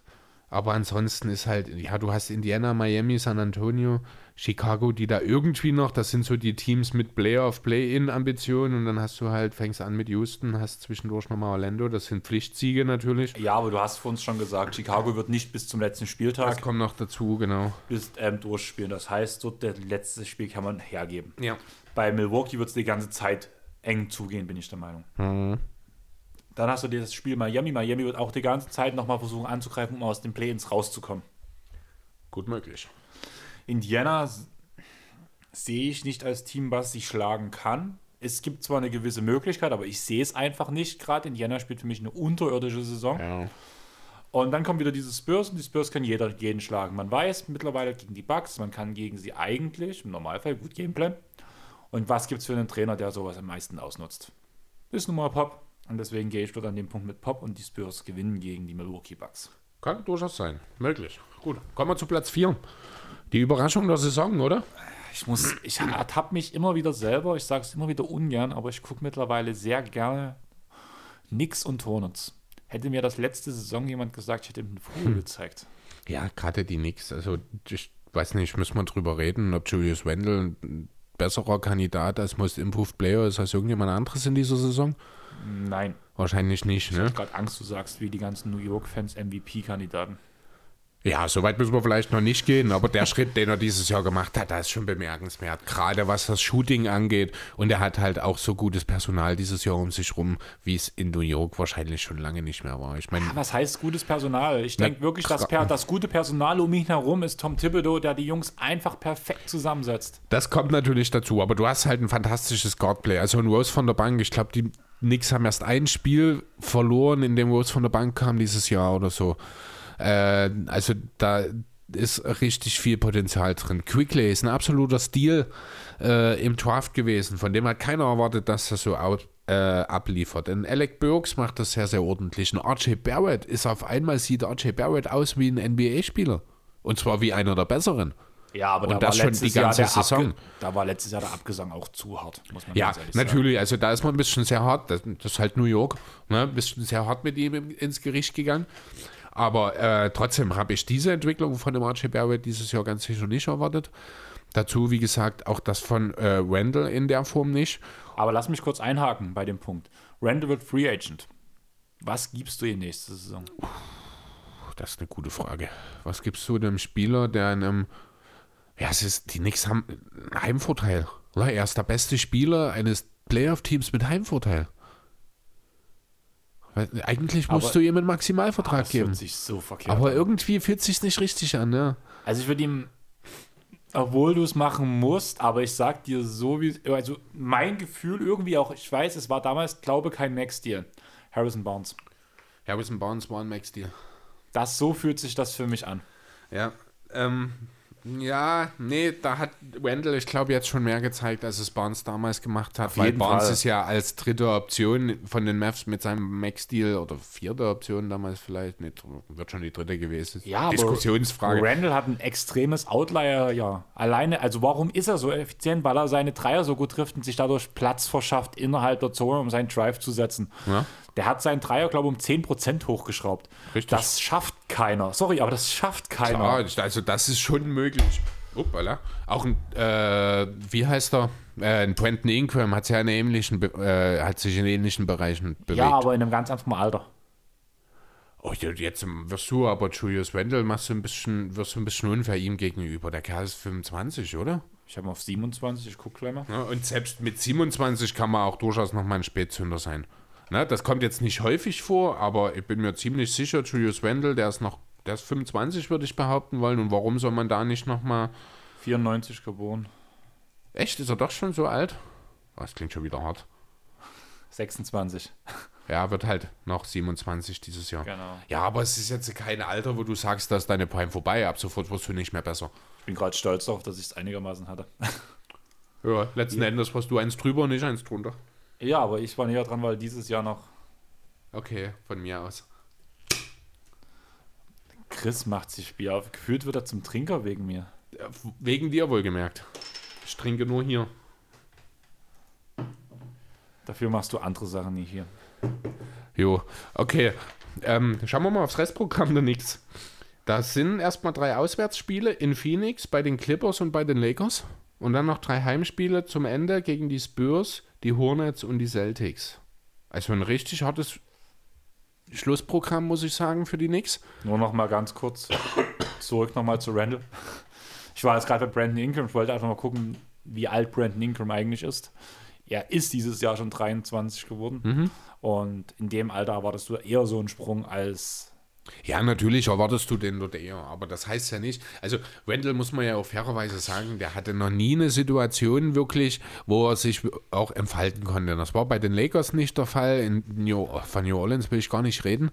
Ähm, ja, und jetzt im zweiten Jahr in New York hat er halt die Möglichkeiten. Er kriegt den Platz, weil auch seine Kollegen alle ganz gute Schützen sind, mehr oder weniger, mit Ausnahme von Robinson natürlich. Äh, und er übernimmt halt die Verantwortung, er ist in der Lage, er hat sein Skillset eindeutig nochmal erweitert. Und ja, Most Improved Player, wie gesagt, sollte, denke ich, relativ klar sein. Und ja, theoretisch, wie gesagt, müsste er eigentlich einen Maximalvertrag bekommen. Gebe ich dir vom bei recht, aber ich finde, es fühlt sich extrem falsch an, Ja. weil es bloß eine Saison war auf dieser Leistung. Und das ist schon ein riesen Gamble. Allerdings, also ich glaube wirklich, mit Randall können die Knicks dieses Offseason eigentlich nur alles falsch machen. Wer weiß, vielleicht hat man ja auch schon geredet und man kann sich auf einen guten 84 oder sowas einigen. Ne? Das wäre natürlich dann der Jackpot, denn ich denke, Randall wird gerne in New York bleiben. Man wird in New York auch wissen, was man an ihm hat. und Fall. vor allem auch, was man an dem Kern allgemein bei den Knicks hat. Deswegen gab es ja auch keine Trades zur Deadline. Deswegen ist die Gerüchteküche relativ ruhig, weil man in New York eben relativ genau weiß, äh, dass diese Kombination aus diesem Kern mit doch einigen jungen Talenten und auch einigen Veteranen, die ihre Leistung bringen, und da zähle ich einen Randall tatsächlich auch dazu, muss ich sagen, äh, angeführt von Thibodeau, dass das einfach eine gewinnbring- gewinnbringende Kombination ist. Dann eine Frage. Bevor wir zum Restprogramm kommen. Wer ist Cube Barrett? Was? Guck Q mal, Barrett? du hast Q Barrett geschrieben. Nee, ich habe nie Q Barrett geschrieben. Ich habe dort Rose, Q, Barrett, Burks geschrieben, weil das Emmanuel Ach, ist- ist. Ach, das ist ein Komma. Das sieht für mich so. Ja, das ist das Q. Weißt, was ich meine, Ja. oder? Der Strich, also für euch, der Strich, der beim Q rauskommt, geht genau in das Komma rein, sodass das wie ein Zeichen aussieht. Ja, okay, könnte tatsächlich sein. Und das war gerade, was mich extrem irritiert hat, was, ja, du, mir Kontext, Q, mein Freund. was du mir Kontext. mit Q Barrett sagen So, möchtest. erzähl mir mal, was, wie viele von den sechs Spielen werden die Knicks noch gewinnen? Da würde ich erstmal die sechs Spiele sagen. Hab Es ich geht doch nicht- schon. Sicher?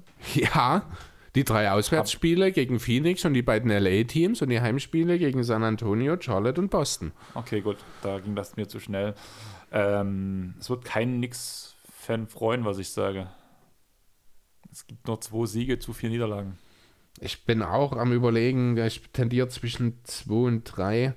Tatsächlich mit der Bilanz, mit der die, oder auf der Welle, auf der die Knicks momentan reiten, würde ich schon mit einem 3 zu 3 eigentlich gehen wollen. Das Ding ist, ich sehe keine Chance gegen Phoenix.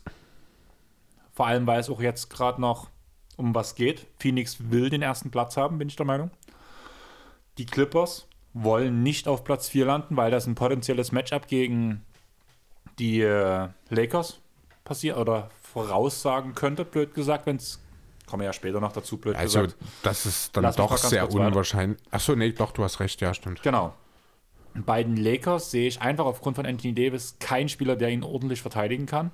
Außerdem spielen die Lakers auch ohne LeBron eine verdammt gute Defense. Erstmal müssen wir sehen, was mit Davis jetzt passiert. Heute früh war eigentlich schon eine Warnung, dass es eigentlich ihm schon wieder gut geht. Er hat aber jetzt auch in den letzten Zeit nach seinem Comeback nicht wirklich überzeugt. Ja, aber trotzdem sehe ich irgendwie, also hat er das eine 23-Punkte-Spiel gehabt. Ich denke, dass Ist das der Maßstab, an dem wir. Anthony Davis messen? Er Nein. hatte ein 23-Punkte-Spiel? das ist eigentlich der Das Maßstab, ist an dem nicht wir mal ihn, ein halber Koe Puver. Das ist, ich wollte gerade sagen, das ist eigentlich der Maßstab, an dem wir Anthony Davis diese Saison messen müssen. Ja, war ja auch am Anfang der Saison nicht so darin, ne? Genau. Nein, aber irgendwie habe also ich glaube wirklich, dass es gegen New York reicht. Sage ich dir so, wie es ist. Ja, mag schon sein. Also das kann durchaus, es kann auch sein, die gehen ja 0 von 6, wenn ich ehrlich sein soll. Danach denke ich, genau. Spurs, Charlotte würde ich halt einfach den Sieg geben. Spurs kannst du vielleicht mit, mit den Lakers nochmal tauschen, vielleicht sonst in dem Fall nochmal, wo man dann den Sieg holt, ist mir egal. Aber vor allem gegen Boston, die dann bis zum letzten, äh, letzten Spiel fighten müssen. Und dementsprechend Also sage ich 2. Okay. So, dann gehen wir zu den Hawks. Die haben wir nämlich momentan auf Platz 5 im Osten mit 37 zu 31. Haben also die gleiche Anzahl an Siegen, aber zwei Niederlagen mehr als die Knicks. Und haben, oder sind eins von zwei Teams, das schon die meisten Spiele hinter sich hat. Ja, was machen wir mit den Hawks? Die Hawks sind auch so ein Team, unheimlich schwierig, schwierig zu greifen momentan, finde ich. Einfach weil ständig irgendjemand verletzt ist. Da hat ein Bogdanovic schon gefehlt, da hat ein Galinawi gefehlt, Trey Young jetzt zuletzt. Ich weiß gar nicht, ob er wieder zurück ist. Ich glaube, Ja, ne? Trae Young ist schon wieder zurück, habe ich in einem Fantasy League Team sogar. Hm. Liefert auch schon wieder ordentlich ab. Aber gerade diese Zeit ohne Trae Young haben mich ganz schön aufhorchen lassen. Was dann Bogdanovic gezeigt hat, Ja. allgemein die Leistung, die sie in der Zeit gebracht haben, wo Trae Young verletzt war, wenn das Team komplett fit ist. Die Frage ist für mich wirklich, verletzen sie sich oder verletzen sie sich nicht? ja. Sonst ist es für mich ein Team, was ganz klar vor New York steht. Andererseits haben sie sich bis, sind sie bis jetzt noch nie fit gewesen, alle komplett und sind trotzdem auf Platz 5. Also ich gebe dir schon recht, ja, das ist ein Team, das eigentlich durchaus in diesem in dieser wirklich komischen Saison, das muss man ja auch nochmal dazu sagen, wirklich noch Platz 4 angreifen kann. Und du musst halt auch wirklich sehen, Bogdanovic, der als wichtiger Spieler geholt war, über die Hälfte der Saison verletzt. Kam jetzt langsam wieder rein und hat sich von Spiel zu Spiel gesteigert. Das ist ein guter Spieler. Nachdem Bogdanovic wiederkam, kurz darauf hat sich auch Trae Young verletzt. Ja. Huerta war eine ganze Zeit in der Saison verletzt, wo wir wissen, das ist ein wichtiger Schütze neben ihm. Hunter fällt schon fast die ganze Saison aus, sollte er aber auch bald wiederkommen, wenn ich mich nicht ganz Soll täusche, noch oder? vor den Playoffs Genau. eventuell passieren, genau. Damit hast du nochmal einen wichtigen Verteidiger, was die größte Ja, Schwachstelle Richtig. der Hawks. Also ich finde diesen echt ein spannendes Team. Lou Williams spielt genauso scheiße weiter, wie er es bei den Clippers gemacht hat, muss man leider sagen. Aber er produziert zumindest offensiv ein bisschen was. Ja, aber der Rest ist. Ja, ne, was anderes brauchst du nicht von Lou Williams erwarten. Also das, insofern muss man dann an der Stelle Ja, aber das sein. ist der Grund, warum, sie weggesch warum die Clippers ihn weggeschickt haben. Ja, muss man, so natürlich. ehrlich muss man auch sein. Ja, er hat nicht mehr die Möglichkeiten für den Contender dort den Unterschiedsspieler auszumachen. Genau. Das ist so. Und deswegen machen, ich würde sogar fast, also du hast bei den Bucks So, du hast ja deine ganzen Notizen nebendran, hast du bei den Bucks gefährlich stehen. Jo. Die Hawks sind für mich ein Team, was für jedes Team gefährlich sein kann. Ah, so weit würde ich nicht gehen. Dafür fehlt es defensiv einfach an allen Ecken und Enden. Dafür sind die Hawks ein viel zu schwaches Verteidigungsteam. Wenn's mal, wenn alle fit sind und der Punkt entsteht, wo es wirklich läuft für sie. Ich rede ja nicht davon, also ich würde nie eine Wette annehmen, dass Philly gegen die Hawks rausfliegt. Aber von vielen Teams finde ich sie schon gefährlich oder gefährlicher als viele, weil diese Höhen und Tiefen bei den Hawks so extrem krass sind. Ja, aber ist, du siehst jetzt keins, kei- äh, die Hawks halt aber nicht als ein Team, das die Top 3 im Osten gefährlich werden kann. Da muss viel passieren, dass es. pa- Also da muss schon richtig, richtig Genau. viel. Also das sehe ich gar nicht. Also es gibt halt im Osten eine ganz klare ja, Dreiklassengesellschaft. Es gibt die drei vorneweg, dann gibt es dieses Play-of-Play-in-Tier und dann gibt es das Fallobst. Ja, und gerade zwischen dem ersten und dem zweiten Tier ist halt, das sind Welten momentan. Also die Nets, die Sixers und die Bucks, die sind wirklich Welten vor dem Rest der Eastern Conference. Dort am Anfang äh, könnte man nach, aktuell, nach der aktuellen Saison, wenn man die Verletzungen etc. mit einbaut, durchaus drüber diskutieren, ob Atlanta dort kommt. Sehe ich nicht so. Da habe ich definitiv nur zwei Teams, die davor stehen. Das sind die Heat und die Celtics, die auch sehr gebeutelt waren in dieser Saison. Kann ich irgendwie null greifen. Ich habe so viel Heat gesehen. Es fühlt, es fühlt sich nicht gut an. Äh, so viele Celtics gesehen. Ja, aber gut. Schauen wir nochmal, weil du hast am Anfang schon gesagt, wir sollten nicht so lange über die einzelnen Teams reden. Ähm, schauen wir mal auf das Restprogramm der Hawks. Wie gesagt, sind nur noch vier Spiele. Vier 4-0. Heimspiele wohlgemerkt. Zweimal die Wizards, Orlando und Houston. 4-0. 4-0? Nee, da gehe ich nicht mit. Weil mindestens ein Spiel gegen die Wizards geht verloren. Die Wizards sind so gut drauf momentan, die verlieren nicht zweimal gegen die Hawks. Das wird der Russell Westbrook schon alleine gar nicht zulassen.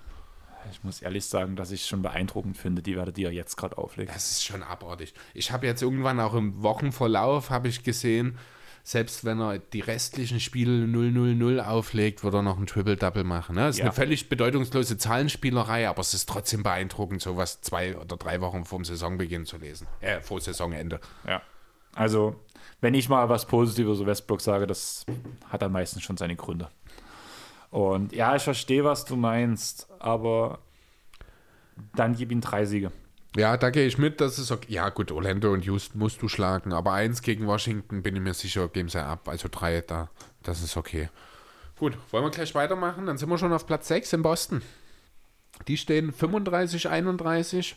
Die haben also genauso viele Niederlagen wie die Hawks, aber zwei Siege weniger. Haben also entsprechend auch zwei Spiele mehr noch offen.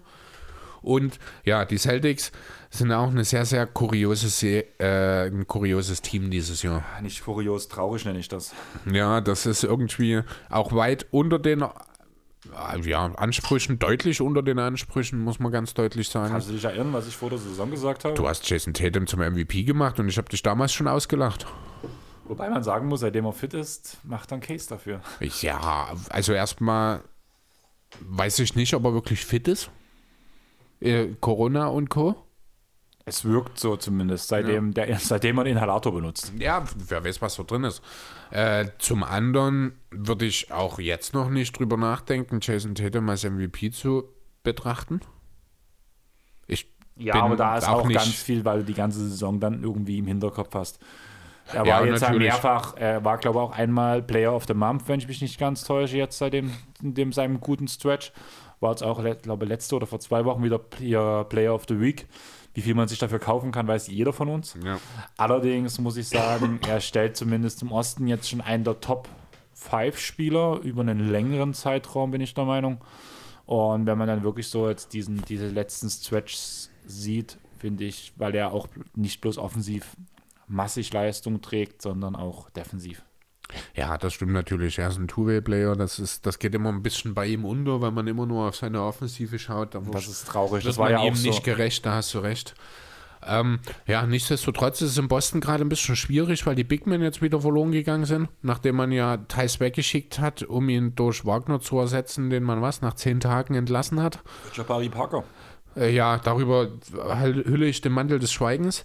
Ähm, ja, jetzt ist Tristan Thompson momentan verletzt, der Timelord momentan verletzt. Ich weiß gar nicht, gibt es noch einen Center im Team?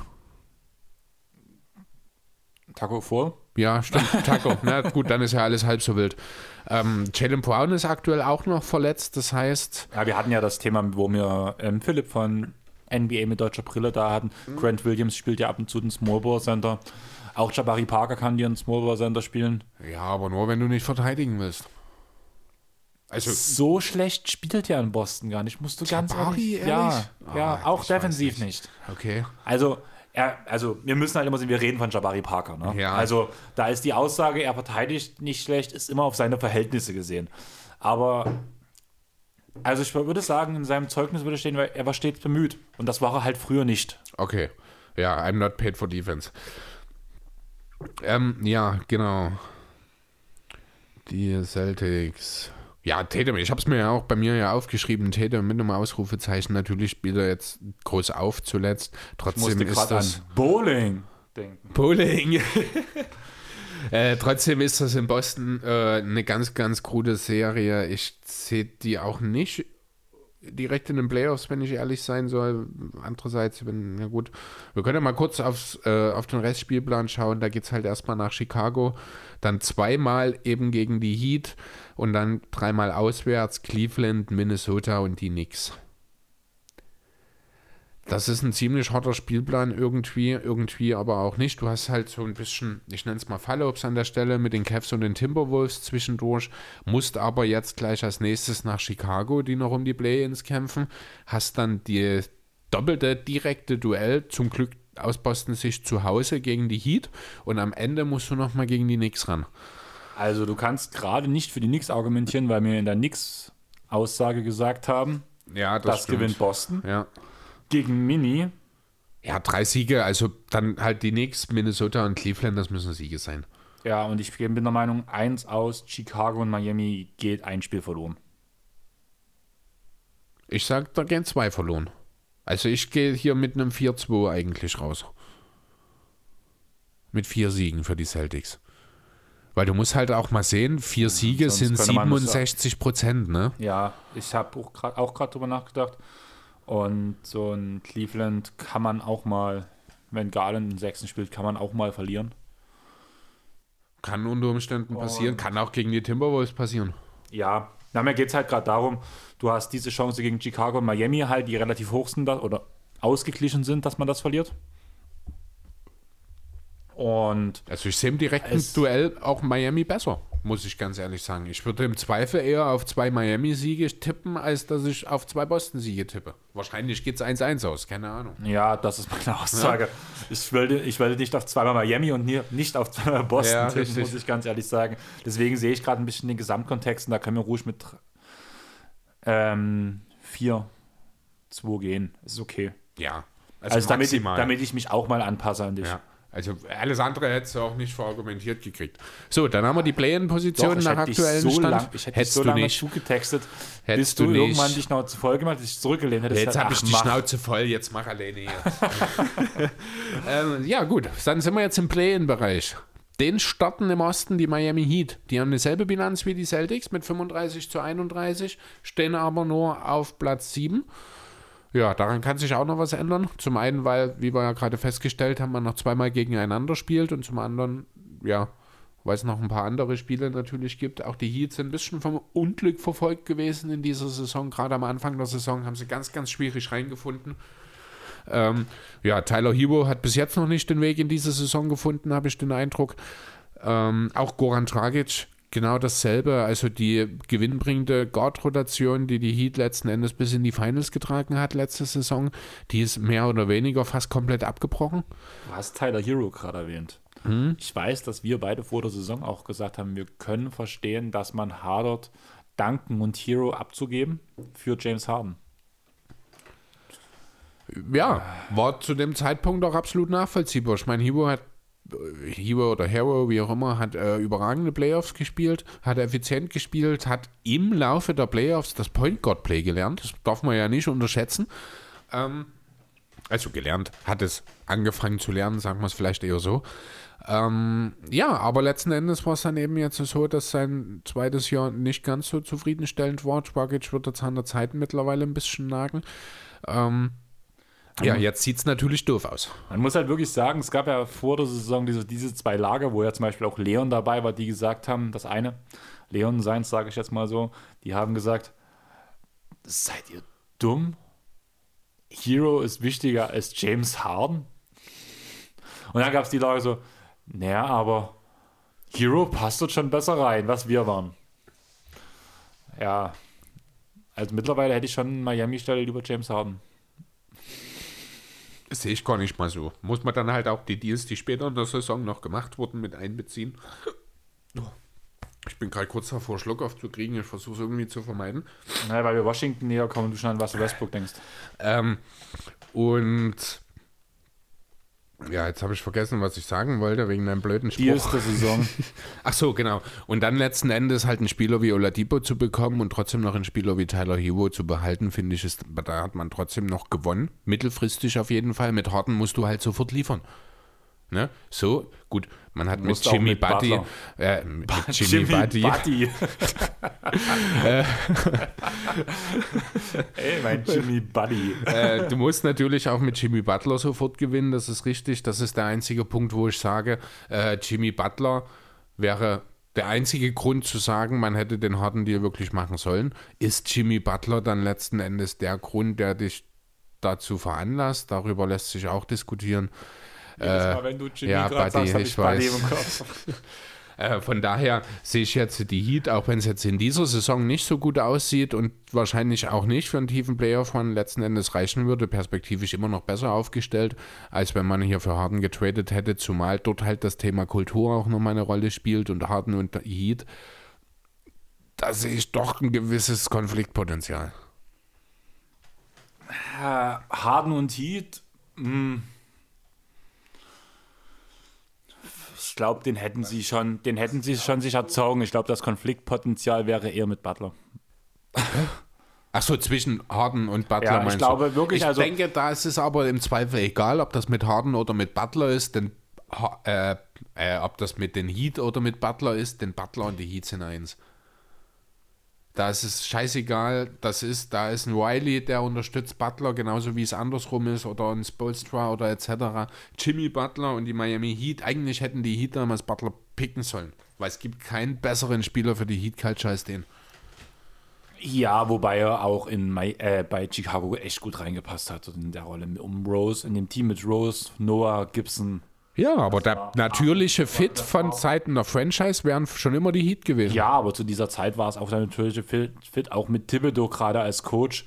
Hat das schon, dieses Gesamtkonstrukt war auch der natürliche Fit für Butler damals. Ja, klar. Sonst hätte der Junge sich nie so entwickelt. Vielleicht bei den Boah, Heat. das weißt du nicht. Ne, vielleicht wäre es auch schneller gewesen, weil er nicht das erste Jahr noch mit drei Minuten pro Spiel auf der Stell Bank dir mal gesessen vor, hätte. er wäre im selben Jahr wie Carl Anthony Towns gedraftet worden und wäre nach Minnesota gekommen.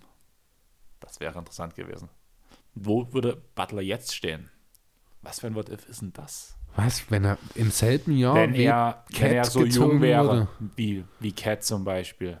Mach, äh, hau Butler in seine Rookie-Saison zurück, aber hau ihn, also im selben, Al also er wäre Ich weiß total, was du meinst, aber ich bin echt gespannt, wie du den Bogen jetzt noch ziehst, um den Satz sinnvoll zu beenden. gar nicht. Okay, dann lass uns vielleicht kurz nochmal auf die Heat zurück. Äh, gehen wir, also 7 Ja, zu aber 3. warte, stopp, ich will Ne? bloß das, also du kennst mich jetzt ja schon ein Stück, vielleicht andere Hörer nicht. Ähm, kriegst du es ordentlich verpackt gerade? Ich krieg's nicht besser verpackt. Ja, stell dir vor, Jimmy Butler wäre in einem Draft-Jahrgang von Carl Anthony Towns. Das habe ich ganz am Anfang gesagt und da hast du mich angeguckt wie ein, wie ein Pferd. Weil ich noch nie wusste, worauf du hinaus willst. Vielleicht sollst du aufhören, immer nur versuchen, meine Blicke zu fe äh, fehlzudeuten, weil das kannst du sehr gut, die Fehldeutung. Nein, aber verstehst du, was ich meine? Ich hätte Ähm, ja, einfach mal. ja, ich verstehe, was du meinst. Du hast vor uns diesen Punkt mit Heat bei den Heat gesagt. Heat bei, ich glaube, auch bei den Heat wäre ein richtig guter Spieler gewesen. Auch in Chicago, das ganze Umfeld passte.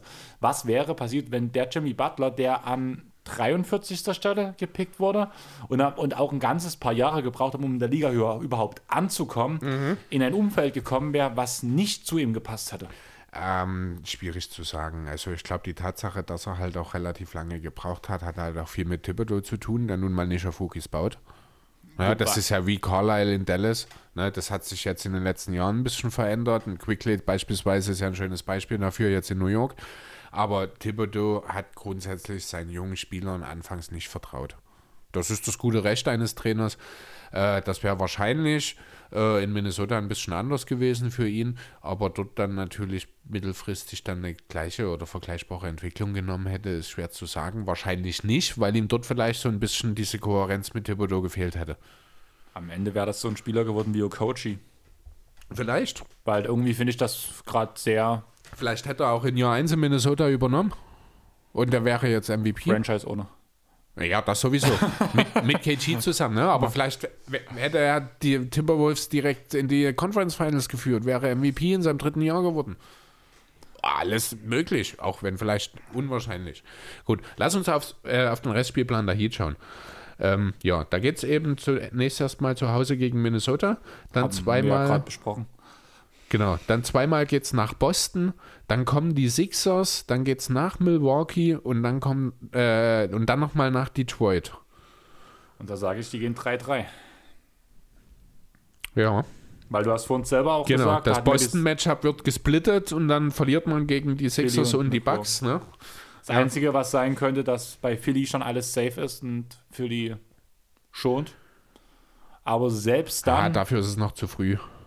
Selbst dann denke ich, wenn nicht gerade Embiid und Simmons geschont werden, und dafür ist es wirklich zu früh, ist die Sache clean. Also ich kann mir vorstellen, dass die letzten zwei Orlando-Spiele, ähm, also bei Philly, wenn Simmons und Embiid fehlen werden, könnte ich mir gut vorstellen, wenn alles schon safe ist. Oh, glaube ich nicht.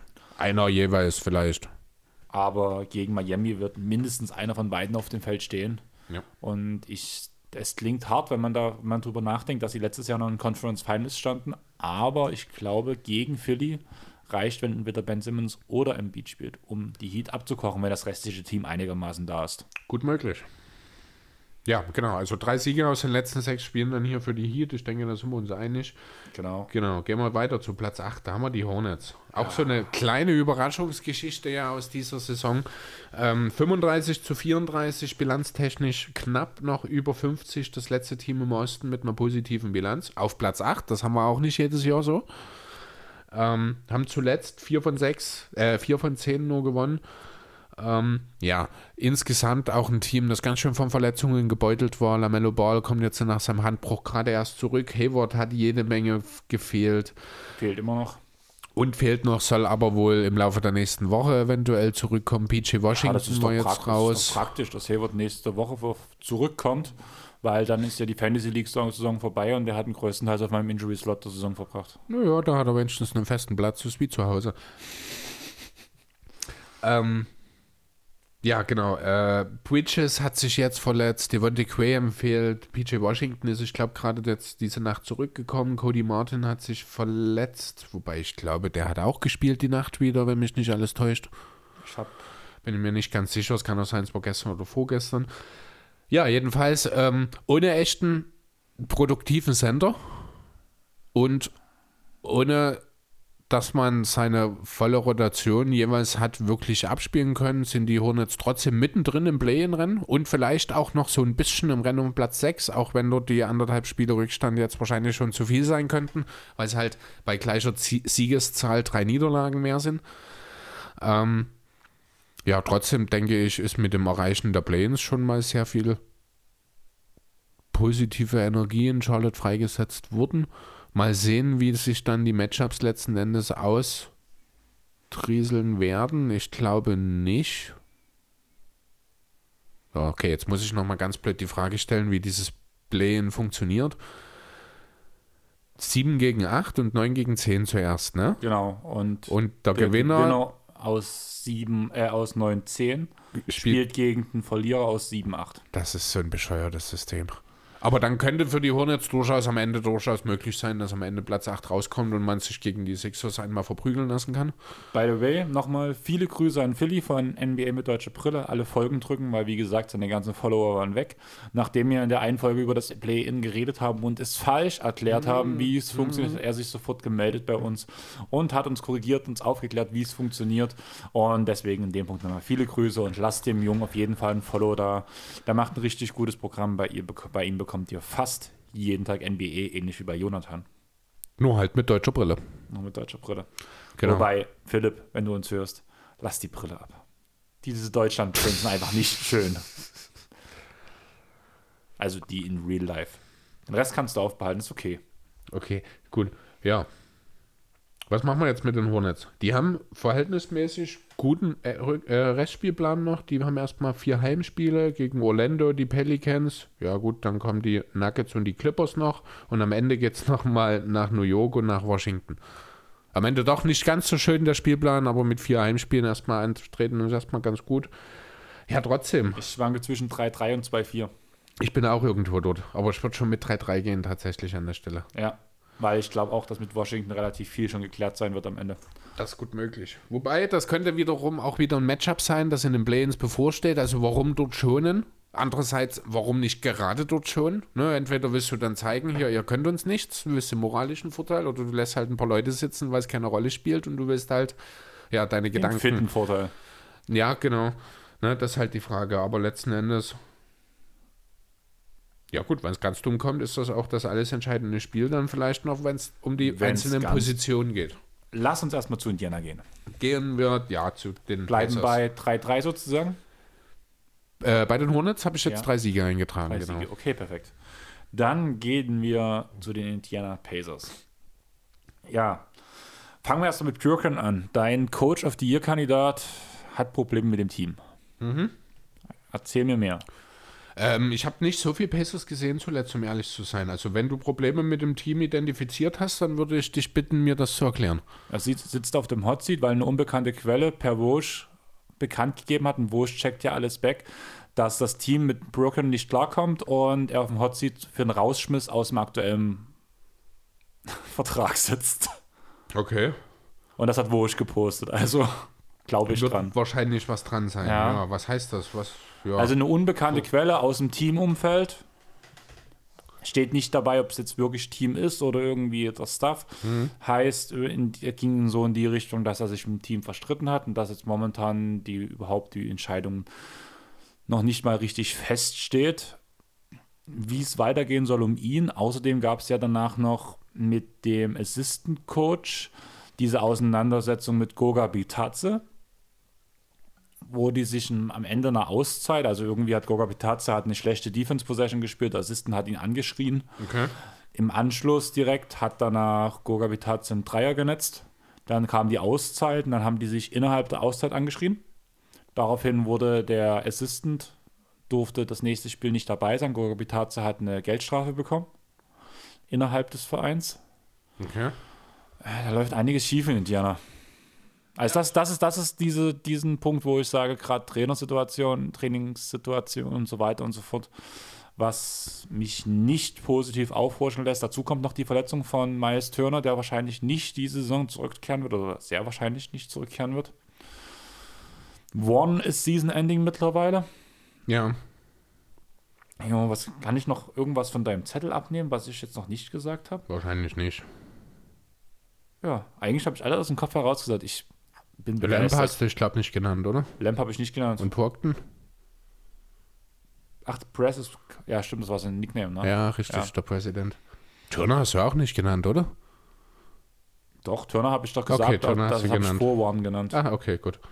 Ja, also wie gesagt, diese ganzen Verletzungen. Turner ist ein riesiger Ausfall. Mit Warren musste man schon die gan auf Warren musste man die ganze Saison schon verletzen. Brockton ist ein Spieler, der total unterschätzt ist, finde ich, in dem Team. Der wird viel zu selten genutzt. Das ist auch der Grund, warum McConnell so viel Zeit bekommt. Und jetzt kommt noch diese groß, dieser große Disput mit den Trainern dazu. Für mich ist Indiana am Ende. Also es klingt hart. Ja, ist gut möglich, ne? Also ich denke, man hat allgemein in Indianapolis ein bisschen mehr erwartet, als das, was letzten Endes passiert ist. Natürlich muss man dort auch die Oladipo-Situation nochmal mit reinbringen, die äh, dort durch, durchaus auch für ein bisschen Unruhe gesorgt hat, die auch das komplette Teamgefüge ein bisschen verändert hat. Äh, mit Caris, nee, doch, na klar, mit Caris LeVer. Ähm, trotzdem war mehr zu erwarten, definitiv. Und ich glaube auch, dass mehr als dieser neunte Platz, ja, da ist ja schon durchaus zwischen den Hornets und den Pacers ist ja ein kleiner Gap. Äh, mehr als dieser neunte Platz wird nicht drin sein. Ich glaube auch nicht, dass es am Ende für die Playoffs reicht. Nein, auf keinen muss ich Fall. ehrlich sagen, weil dann Also- sehe ich die Wizards momentan einfach mal viel, viel besser als die Pacers und das wird das Matchup sein in den Play-Ins offensichtlich. Ähm, ja. Und damit ist es dann relativ schnell dann auch, also ich bin, denke auch eigentlich, dass die Wizards die Pacers noch abfangen werden und auch mit dem Heimrecht, Heimvorteil sozusagen in die Play-Ins gehen. Ich bin gerade echt überrascht, dass du diese ganze Trainersache oder Trainer-Step-Sache nicht Habe mitbekommen ich echt hast. nichts mitgekriegt davon. das, da hat sich, da ist mein Handy gefühlt explodiert, wo die ganzen Push-Ups nach reinkamen von. Shams, von Bleacher Report, von Vosch. Also das war echt extrem, muss ich sagen. Also auch was man da lesen konnte.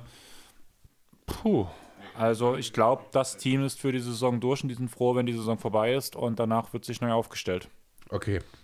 Gut, ja, Schluss. Restprogramm für die Pacers. Geht eben nochmal gegen die Wizards, dann geht also zu Hause, dann geht es nach Cleveland und dann zu Hause Milwaukee, Philadelphia, Milwaukee, die Lakers und am Ende nach Toronto. Ist jetzt auch nicht unbedingt ein einfacher Spielplan. Ich denke, vier Niederlagen kannst du dir auf jeden Fall buchen. Ich neige fast mit der fünften zu rechnen, ja.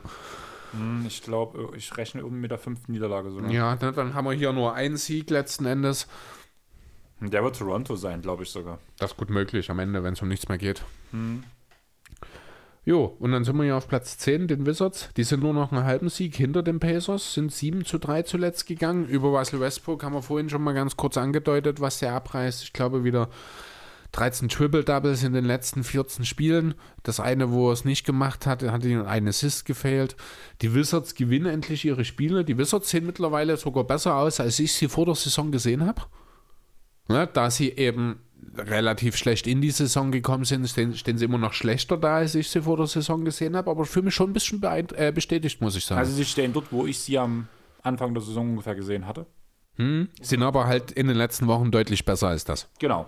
Also muss ich wirklich sagen, auch wo ich ja gerade so ein bisschen Westbrook-Hater bin, ich bin der Meinung, die momentan, ich habe mir auch ein paar Spiele angeguckt, weil mich das schon interessiert hat, vor allem das Spiel mit den 23 Assists oder 24, wie viel waren es? 24, ich glaube, ja. Wollte ich mal gucken, wie die Assists entstanden sind, wie die auch plus 20 Rebounds entstanden sind. Ja. Ich glaube 21 waren das. Und das, was ich Westbrook so oft vorhalte, dieses Stat-Pattern, war in dem Fall wirklich einfach mal nicht da. Ist es nicht. Es ist, ähm, das ist so ein Phänomen, das ihn einfach nicht mehr los wird seit seinem ersten OKC-Jahr. Also nicht seit seinem ersten, sondern seit dem ersten OKC-Jahr ohne KD. Das war das erste Triple-Double, ja. Das war oder? das erste Triple-Double-Jahr. Dort hat sich halt so diese, diese Story ein bisschen festgesetzt und das ist so ein Eindruck in der Öffentlichkeit, den ist er einfach nicht mehr losgeworden. Naja, das Ding ist einfach, ich finde, es ist nicht bloß das eine Jahr, es sind die gesamten OKC-Jahre. Es wurde danach in Houston schon weniger, einfach weil er nicht mehr die Nummer 1 war. Ich glaube, das liegt sehr daran. Er war auch in OKC nicht die Nummer Ja, 1 du hast neben KD. Nein. Oder du, hast- meinst danach? du hast ja ja, gesagt, okay. Also neben Paul. George war er die Nummer 1. Siehst du Paul George oder Russell Westbrook besser? Das hat nichts mit besser oder schlechter zu tun. Die Nummer 1 Option in dem Team war Russell Westbrook. Wer war wichtiger in dem Team? Russell Westbrook. Ah, nein, sehe ich nicht so. Das war, das war Paul George Platz 3 MVP, ja. Deswegen muss er ja nicht wichtiger gewesen sein als Westbrook. Most Valuable Player. Heißt wertvoll, nicht wichtig. Nee, also ich. Das Aber ist, das- das ist halt auch so eine, also das ist weniger nur, also das, da geht es nicht nur um das reine Spielerische. Westbrook ist halt als Typ, als Identifikationsfigur für die Sander halt wichtiger gewesen. Das spielt halt für Ja, mich eine große Fall. Rolle mit rein. Ob das spielerisch, darüber lässt sich diskutieren. Ich würde wahrscheinlich sogar mit Mello gehen. Aber das ist, steht auf einem anderen Blatt an der Stelle. Ähm, nichtsdestotrotz, jetzt aktuell kannst du absolut nichts. Du kannst wirklich nichts Negatives über Westbrook sagen. Das Dreiervolumen ist deutlich zurückgegangen. Allgemein das Volumen ist deutlich zurückgegangen. Er nimmt teilweise keine 10 Würfe mehr im Spiel, verteilt, äh, verteilt dafür aber 15 bis 20 Assists in aller Regelmäßigkeit. Ähm, er hasselt, er gewinnt, er ist unheimlich effektiv im Klatsch. Also er ist einer der besten Klatschscorer die, äh, mittlerweile auch in dieser Saison in der Ich muss gesamten Liga. sagen, bei dem Punkt bin ich ein bisschen genervt. Das tut gerade jeder hoch und runter predigen. Also, wo ich das letzte Mal gecheckt habe, ich weiß nicht, ob du die Zahl im Kopf hast, Im Kopf nicht, nee. wie viele Klatschspiele es wirklich waren, wo er die Effizienz gebracht hat. Die Wizards sind so ein Spiel, so ein Team, die gewinnen hoch oder verlieren hoch. Ja, also es gibt nicht viele Klatschsituationen, aber Richtig. in denen ist er halt da. Ja, aber Ja, nee, du, also das geringe Volumen kannst du ihm nur bedingt vorwerfen. nein, ich bin der Meinung, wenn, wenn, ganz ehrlich, wenn Washington gewinnt, macht Westbrook ein überragendes Spiel. Auch ein Klatsch, gebe ich ihm. Aber wenn Washington verliert, muss ich wirklich bei fast jeder Niederlage von Washington kann ich in die Stats gucken und ich finde den Punkt Russell Westbrook, der mich einfach danach stört. Allerdings musst du sagen, vor allem jetzt in dem letzten Lauf, den er gemacht hat, vor allem den letzten anderthalb Monaten, spielt er überragend. Ja. Muss, man, muss man wirklich sagen. Aber dieses Argument mit den Clutch-Points geht mir in dem Fall auf den Sack, weil das waren drei Spiele. Gut. Die, die, die Wizards waren in drei, zumindest das war der Stand war vor drei, zwei Wochen, weiß nicht, ob jetzt noch mal was dazugekommen ist. Das waren drei Spiele. Leute, da die Sample Size ist so gering, da kann er so effizient wie möglich sein. Entweder die Wizards gewinnen ihre Spiele hoch oder niedrig, aber Klatsch ist halt selten bei den Jungs. Okay. Was, Achso, was ich habe ich hab, gedacht, du hast, wolltest gerade Background-Check machen, weil du gerade ja, so aber das hast. dauert ein bisschen länger jetzt hier Okay. wahrscheinlich, deswegen. Aber du weißt doch, was ich raus möchte. Ich oder? verstehe Deswegen das schon. Ich ja, ich verstehe das schon. Trotzdem ist es eine Argumentation, die man durchaus anbringen kann, weil das ist halt auch immer so ein Thema, was man ihm vorgeworfen hat. Und jetzt gerade läuft es halt und dann kann man das auch mal positiv erwähnen. Ja, ne, ich will ihn ja jetzt nicht zum besten Klatschspieler der Liga machen, das ist es nicht, aber wenn er vorangeht und sein Team dort in der entsprechenden Situation oder in solchen Situationen dann eben auch anführt, das ist ja auch eine Kopfsache, das überhaupt erstmal machen zu wollen. Damit hat er aber nie ein Problem gehabt. Ja, aber man, darf ich ganz kurz? Ja? Wie gesagt, du, du bringst den Klatschpunkt, was mich, was mich wirklich, muss ich sagen, nervt, weil es gefühlt jeder bringt. Und da hätte ich aber auch eine Zeit lang sagen können, Ben Simmons ist der Dreier, beste Dreierwerfer der Liga, liegt bei 100 Prozent. Ja, so lange war das nicht der Fall. Ja, aber weißt du, was, genau das ist die Argumentation, Ja. finde ich. Du bringst halt eine geringe Sample Size, die so gering ist, dass es nicht aussagekräftig ist. Und ähnlich ist es bei den Wizards. Also äh, Russell Westbrook Klatschquoten per Definition per NBA.com. Also fünf Minuten, fünf Punkte oder weniger sind das, wenn mich nicht alles täuscht. Sind 52% Field Goal Quote, sind 36% Dreierquote, sind 80% oder 79,3% Freiwurfquote. Hast du Attempts zu 2,5 Würfe. Das sind die zweiten meisten. Also ja, im Team. Das ist halt gerade das Problem. Ich kann es halt nur nach Team sortieren, weil er okay. ansonsten, ich nehme mal das Team raus, aber dann sind wir mit den drei Versuchen. Also Biel nimmt auch mehr Versuche, trifft sie aber weniger gut als Westbrook, um da mal okay. teamintern zu bleiben. So, ich nehme jetzt mal den Teamvergleich raus. Habe ich halt. Ja, gut. Da geht's schon los. Dann habe ich halt einen Precious Achuva auf 1. Der hat halt nur ein Klatschgame gespielt, hat er drei von sechs getroffen. Ja, schön. Ja, dann steht kommt, er halt aber vorne. das ist halt im Prinzip ja das, was ich halt Westbrook vorhalte. Also blöd. Das, nee, da ist es nicht. Also unter allen, Extremfall. okay, unter allen Klatschspielern, also Achuva und Co. mit inbegriffen, mit sehr, sehr geringem Volumen, ist er, was das Volumen angeht, auf Platz 13. Also die genommenen Würfe. Würfe. Und was die Quote angeht, da wird es jetzt sicherlich runter, weil hier dieser ganze Ausschuss, ja, hier ist erstmal die Ja, erste Zeile, ist halt mit brauchst 100 Prozent. Aber auch dort mit über 50 Prozent, das hatte ich ja gerade gesagt. Also das sind schon gute Werte und das sind auch nicht nur die letzten paar Wochen, sondern das ist über die gesamte Saison. Das Mittel letzten Endes. Gut, das Restprogramm der Wizards. In Indiana, in Atlanta, in Atlanta, zu Hause gegen Cleveland und Charlotte.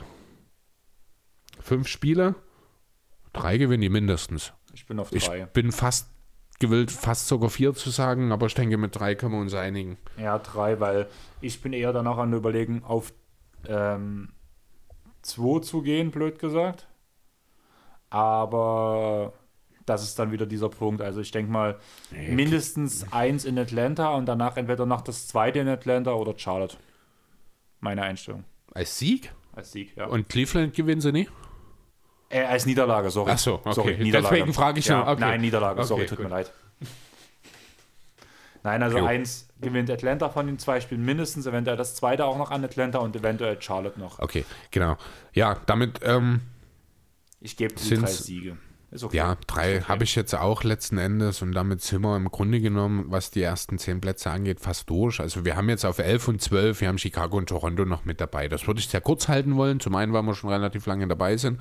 Zum anderen, weil die Chancen, dass das Play-In-Tournament wirklich noch erreicht wird, sehr, sehr gering sind. Ne, beide haben vier Niederlagen, äh, vier Siege weniger als Washington beziehungsweise die Pacers. Man hat vier, drei bis vier Niederlagen mehr. Das ist also der Bereich und vier Siege aufholen mit fünf bis sechs verbliebenen Spielen.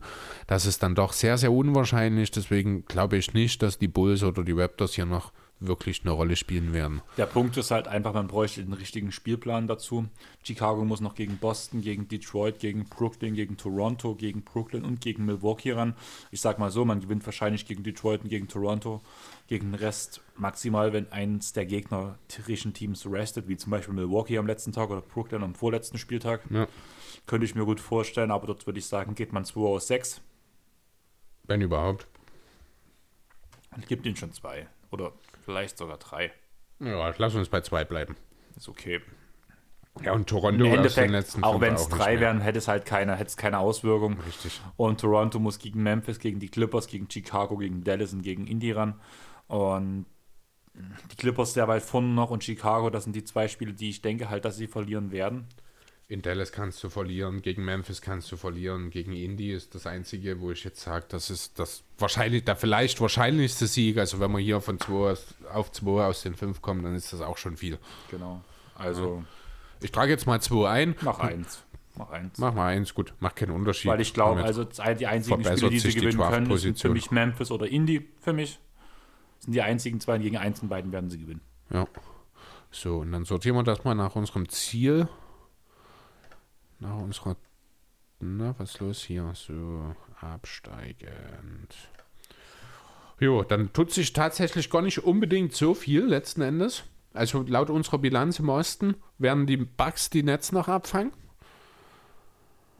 Die Hawks fangen noch die Knicks ab. Und die Wizards fangen noch die Pacers ab. Ansonsten bleibt es quasi das gleiche. Also Philly, Milwaukee, Brooklyn, Atlanta machen den Heimvorteil aus. Die Knicks und die Boston Celtics gehen in die Playoffs. Das wäre doch für dich eigentlich eine ganz gute Situation mit Philly, oder? Inwiefern? Wenn die Bucks auf Platz 2 einreiten, dann vertrifft man sie zeitlich im Conference-Finale. Stimmt, da hast du natürlich recht. Das ist so eine Sache, über die habe ich mir auch schon mal Gedanken Außerdem gemacht. hätte Philly den viel leichteren Weg als die Bucks. Ja gut, das kommt natürlich auch noch darauf an, wie die Ergebnisse in den Play-In senden.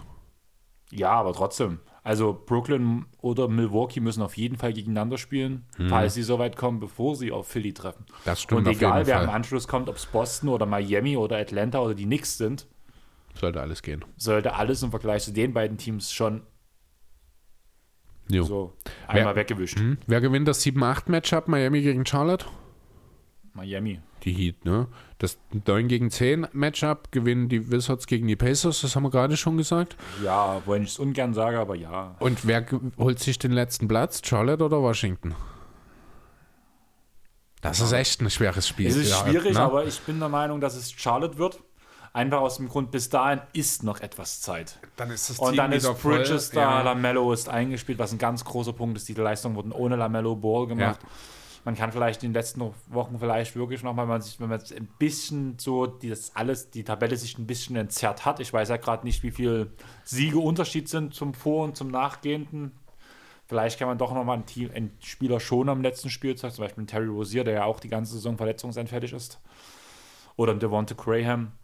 Sind vielleicht alle wieder da, sind vielleicht alle wieder fit. Und wenn ich von beiden Teams mit einem vollen, gesunden Kader ausgehe, dann könnten die Hornets Von denen, die nicht out of season Andererseits sind. würde ich, ich glaube, in so einem Spiel auch nie gegen Westbrook tippen. Muss ich ganz ehrlich sagen, weil das ist so ein Spiel, gut, er kann das dann konsequent auch total verrasseln und er das Spiel für ihn. Für, er kann das in die, also Russell Westbrook ist der entscheidende Punkt, aber er kann es in beide Richtungen schieben. Ja, er kann das Spiel für die Wizards gewinnen, aber er kann es halt auch für die Wizards verlieren letzten Endes. Ne? Genau. Aber ich glaube, in dem Moment würde ich tatsächlich eher zu Westbrook, also pro Westbrook tendieren. Deswegen, also ich habe eine ganz leichte, also lass es eine 52 zu 48 Prozent Verteilung zugunsten der Wizards an der Stelle sein. Weißt du, dass es eine ganz scheiß Situation ist für mich gerade. Ich muss gerade überlegen, ob ich Russell Westbrook den Zuspruch gebe oder Lars den Zuspruch gebe.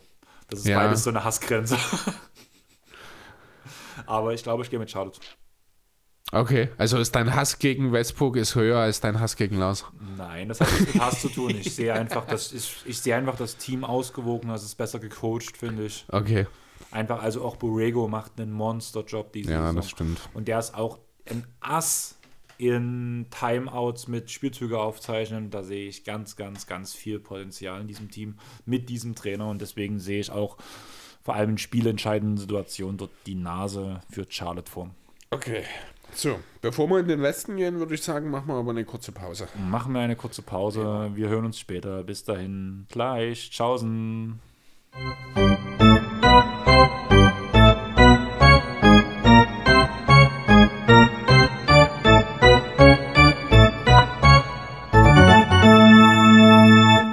Frisch erholt und gut gestärkt kehren wir zurück und gehen in die schöne Seite von Amerika, Chris. Wollen wir doch gerade. Wieso? Naja, wenn wir jetzt in den Westen gehen, dann wollen wir schon in der schönen Seite. Ja, aber die Sterne sind immer im Westen. Ja, wer braucht schon Sterne? Brüderliche Liebe ist das, was die Welt braucht. Ach, deswegen schläfst du heute bei mir. Das ist schon sehr missverständlich. nee, das hat mehr mit der Ausgangssperre zu tun. Das heißt, du kommst halt mit ins Schlafzimmer? Nein. Hast du Angst? Ein bisschen schon gerade, ja. Ach ja. Sandro, schade, dass du nicht da bist. Ja, für dich hätten wir immer noch einen Platz in unserer Besucherritze. Ach ja. Ja, der Westen, Chris. Ja, nichts Neues im Westen. Nichts Neues im Westen? Oder doch? Ich weiß nicht. Nee, noch nicht ganz. Die Utah Jazz sind immer noch von. Aber der Vorsprung ist immer weiter zurückgegangen. Ja, Phoenix hat es ja zwischendurch mal geschafft. Die waren zwischendurch mal davor, ne? Ja. Stimmt. Weil der Tiebreaker bei Phoenix liegt. Ach so, ist das ja. so? Das genau. kann noch interessant werden. Aber ich würde sagen, wir fangen beim Platz 1 im Westen an. Das sind die Utah Jazz. Mhm. Mit einer 72,23 Siegesbilanz diese Saison liegen sie mit 48 Siegen zu 18 Niederlagen vorn. Und spielen eine unterschätzt gute Saison. Ähnlich wie die Clippers letztes Jahr haben sie die zwei Top Six-Man-Kandidaten in ihrem Team. Mhm. Haben ja letzte Woche im Quiz drüber geredet. Richtig. Die Jingles waren verdammt vielen Akt äh, Quiz-Rubriken von Semmo führender. Aber lass uns mal über den Rest reden. Mitchell, Conley, Gobert. Jo, Mitchell und Conley spielen ja im Moment nicht. Mitchell ist jetzt schon ein bisschen länger raus. Das hat die Chess jetzt nicht weiter gestört. Haben auch, ja, genau diese zehn Spiele, die äh, hat er jetzt gefehlt, 6 zu 4 abgeschlossen. Also auch ohne Mitchell sind die Chess ganz gut dabei. Nachdem Michael Conley ausfiel, hat man sogar eine 4 zu 1 Bilanz hingelegt. Also zumindest für die Regular Season scheint es bei den Chess zu laufen. Ob das Ganze dann auf die Playoffs auch umsetzbar ist, das ist die große Frage. Da habe ich nach wie vor meine Zweifel. Aber ja, rein was die reguläre Saison angeht, Rudy Gobert spielt eine Depoy-Saison. Auch wenn ich ihm den Award nicht geben würde. Einfach weil er ihn schon zweimal hat. Ich, wir finden, also ich, ich bin ja kein besonders großer Rudy Gobert-Fan. Dem einen oder anderen ist es vielleicht schon mal aufgefallen in dem Zusammenhang hier. Ach so, kann man das nicht auf die Utah Jazz ausweiten? Könnte man vielleicht, aber es ist eigentlich ein Gobert-Problem. Ähm, Mitchell?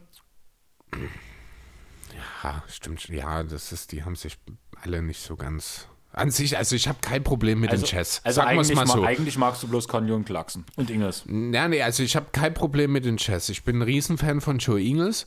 Ich mag Rudy Gobert nicht besonders und ich fand halt dieses Gejammer von Mitchell bei dieser Rookie of the Year Debatte damals mit Simmons, fand ich halt völlig drüber. Ne, dass, dass man da hin und wieder mal was sagt, das ist ja gut und schön, aber wenn man ein ganzes Jahr nichts Besseres zu tun hat, dann, ähm, ja, dann hinterlässt das bei mir Spuren diese Aktion war schon cool mit dem Pullover, auch wenn du sagst, er nee, die war nicht selber. cool, die war einfach dumm, weil genau, weil er sich eben selbst widersprochen hat. Wenn dort wenigstens was draufgestanden hätte, was für ihn gesprochen hätte, dann wäre das ja okay. Erklär nochmal gesagt die gesamte Situation für die Hörer, die es nicht Ja, das war hier die Diskussion. Ben Simmons hatte halt sein Rookie-Jahr ausgesetzt, verletzungsbedingt. Deswegen war er dann äh, im Rookie of the Year Race des Jahres darauf, wo Donovan Mitchell ohne Ben Simmons mit Sicherheit Rookie of the Year geworden wäre. Ben Simmons war aber der bessere Rookie. Ich finde, da gab es zu dem Zeitpunkt auch absolut gar keine Diskussion drüber, nicht ansatzweise. Ähm, aber Mitchell hat halt, ja, bestimmt ab der Marke 40 Prozent der Saison, wo dann die Award-Diskussionen langsam losgehen, hat im Grunde nur noch dieses eine Thema bei ihm geherrscht. Das dann halt bis zu diesem komischen T-Shirt da weiterging, wo halt die Definition des Rookies drauf stand was sinngemäß so viel war wie ein Rookie ist ein Spieler, der äh, ja, das erste Jahr am Spielbetrieb mit seinem Team teilnimmt. So sinngemäß. Was ja nun mal, weil Simmons nicht am Spielbetrieb teilgenommen hat, die Definition dessen war, dass Simmons Rookie of the Year war. Um das kurz zusammenzufassen. Das ist halt, ähm, es, es herrscht mir einfach allgemein zu viel Missgunst in der Liga. Man ist nicht in der Lage, mal die Leistungen des anderen wertzuschätzen und sich da ja ein Stück weit selbst zurückzunehmen. Und da sind halt die Jazz gerade ganz groß dabei, finde ich. Ich habe mich heute sogar zurückgenommen und sogar Westbrook ein paar Props gegeben. Ja, und sowas, äh, finde ich, gehört zum ganz normalen Umgang. Ah, das würdest du bei den Clippers auch nicht machen. Ich habe die Clippers auch schon gelobt, so ist es nicht. Natürlich ist das immer noch mal was anderes, wenn man über das Lieblingsteam des Gegenübers redet. Da ist immer eine gewisse Provokation mit drin. Ne? Das ist noch mal was anderes. Aber ja, ich weiß nicht, trotzdem die Jazz, ich ich mag die Chess eigentlich. Nein, nein, es stimmt auch nicht. Ich mag die Chess, die Chess sind halt da. Aber das Spielerpersonal, und da kann leider auch ein Joe Ingles nichts dran ändern, das hat für eine gewisse negative Haltung ihnen gegenüber gesorgt bei mir. Dann lass uns direkt mal drüber reden, weil wir haben schon gesagt, vor, vor der Podcast-Aufnahme hast du gesagt, naja, so lange werden wir schon nicht brauchen. Mittlerweile sind wir schon wieder bei 1 Stunde 44 Minuten. Läuft und sind gerade mal bei der Hälfte, kann man irgendwo sagen. Klar, wir hatten ein bisschen Vorgeplänkel, aber deswegen tue ich die ganze Sache ein bisschen nach vorn treiben. Ähm, die Jazz nehmen die meisten Dreier der gesamten Liga und schließen damit auf Platz 4 ab in der Quote. Ohne Donovan Mitchell stehen sie 6 zu 4, ohne Conley 4 zu 1. Sieht eigentlich gar nicht so dumm aus. Nee, also die Jazz erinnern mich eigentlich ziemlich stark an die Hawks unter Budenholzer. Ein Team wie gemacht für die Regular Season, weil halt, auch wenn es theoretisch diesen einen Star gibt in Mitchell, äh, dieser einfach Teil des Gesamtkonstrukts ist und ich habe aber halt meine Zweifel daran, dass er in den entscheidenden Momenten dauerhaft die Lösung sein kann. Deswegen, ja, jetzt noch. Also ich sehe ja, das vielleicht Potenzial, kann er das mal stoppt. werden. Da, auch da habe ich meine Zweifel. Das ist halt der Punkt. Deswegen sind die Jazz zwar ein tolles Regular Season Team, aber für mich trotzdem kein Contender. Dann hau raus. Es geht gegen Denver, Houston, Golden State, Portland, Oklahoma und Sacramento. Ja, der Restspielplan ist relativ einfach. Drei davon sind auswärts. Gegen Denver wird es schwierig. Äh, ansonsten theoretisch alles machbar. Vier Siege sollten ja schon bei rumkommen. Ich sag drei. Okay, wo siehst du die Niederlagen? Also ich sehe die erste Niederlage bei Denver liegen, ja. muss ich sagen. Gegen Houston gewinnt man. Golden State, vor allem Curry will alles reißen, um sich fürs Play-In perfekt zu positionieren. Und Curry ist so ein Spieler, der gerade Gobert schön vorausspielen kann. also dort sehe ich halt wirklich den Punkt, dass Curry dort mal wieder so ein überragendes Spiel macht, was ihn wieder in der MVP-Diskussion noch weiter nach oben bringt. Danach sehe ich eine Portland-Niederlage, weil was Curry kann, kann Dame schon lange. sehe ich genauso kommen. Einfach ja. weil auch Portland um die Play-In-Kämpfe äh, versucht zu kämpfen, um aus dem Play-In rauszukommen. Okay, sie und die Kings, äh, klares Ding. Aber ich glaube wirklich, das reicht bloß für drei Siege. Okay. Vor allem, wenn Mitchell wird er wahrscheinlich gegen bis zu Saisonende ausfallen.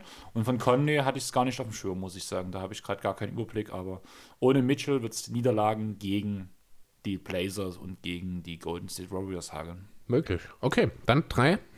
3 zu 3 aus den letzten sechs ist okay. Gehen wir direkt weiter zu den Suns. Die sind ein halbes Spiel dahinter. Ne, die sind ein Spiel dahinter. Äh, haben zuletzt 7 zu 3 aufgelegt.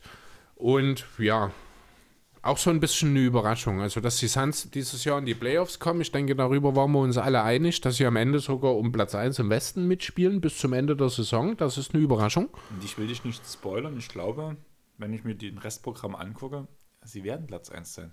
Das Restprogramm spricht auf jeden Fall für die Suns. Das ist wohl wahr. Da ist nur ein Team dabei. Ne, es sind zwei Teams, die fest in den Playoffs sein werden. Sind es zwei? Eigentlich nur eins und zwei Teams, drei Teams, die um die Playoffs kämpfen und zwei, die nichts mehr damit zu tun haben werden, wahrscheinlich. New York fest drin. Genau. Los Angeles Lakers kämpfen drum. Golden State Warriors ums Play-In. Portland ums Play-In. Ja, genau. Die Spurs sind im Play-In. Ach nee, das sind, stimmt, das sind die Spurs, das sind nicht die Kings. Ja, stimmt. Genau. Ich habe SHC und die SAS gelesen hier. Ja, stimmt. Nee, dann ist das tatsächlich gar nicht so ein einfacher Restspielplan, wie ich dachte. Trotzdem glaube ich ganz ehrlich, Vier Siege hier raus? Ehrlich?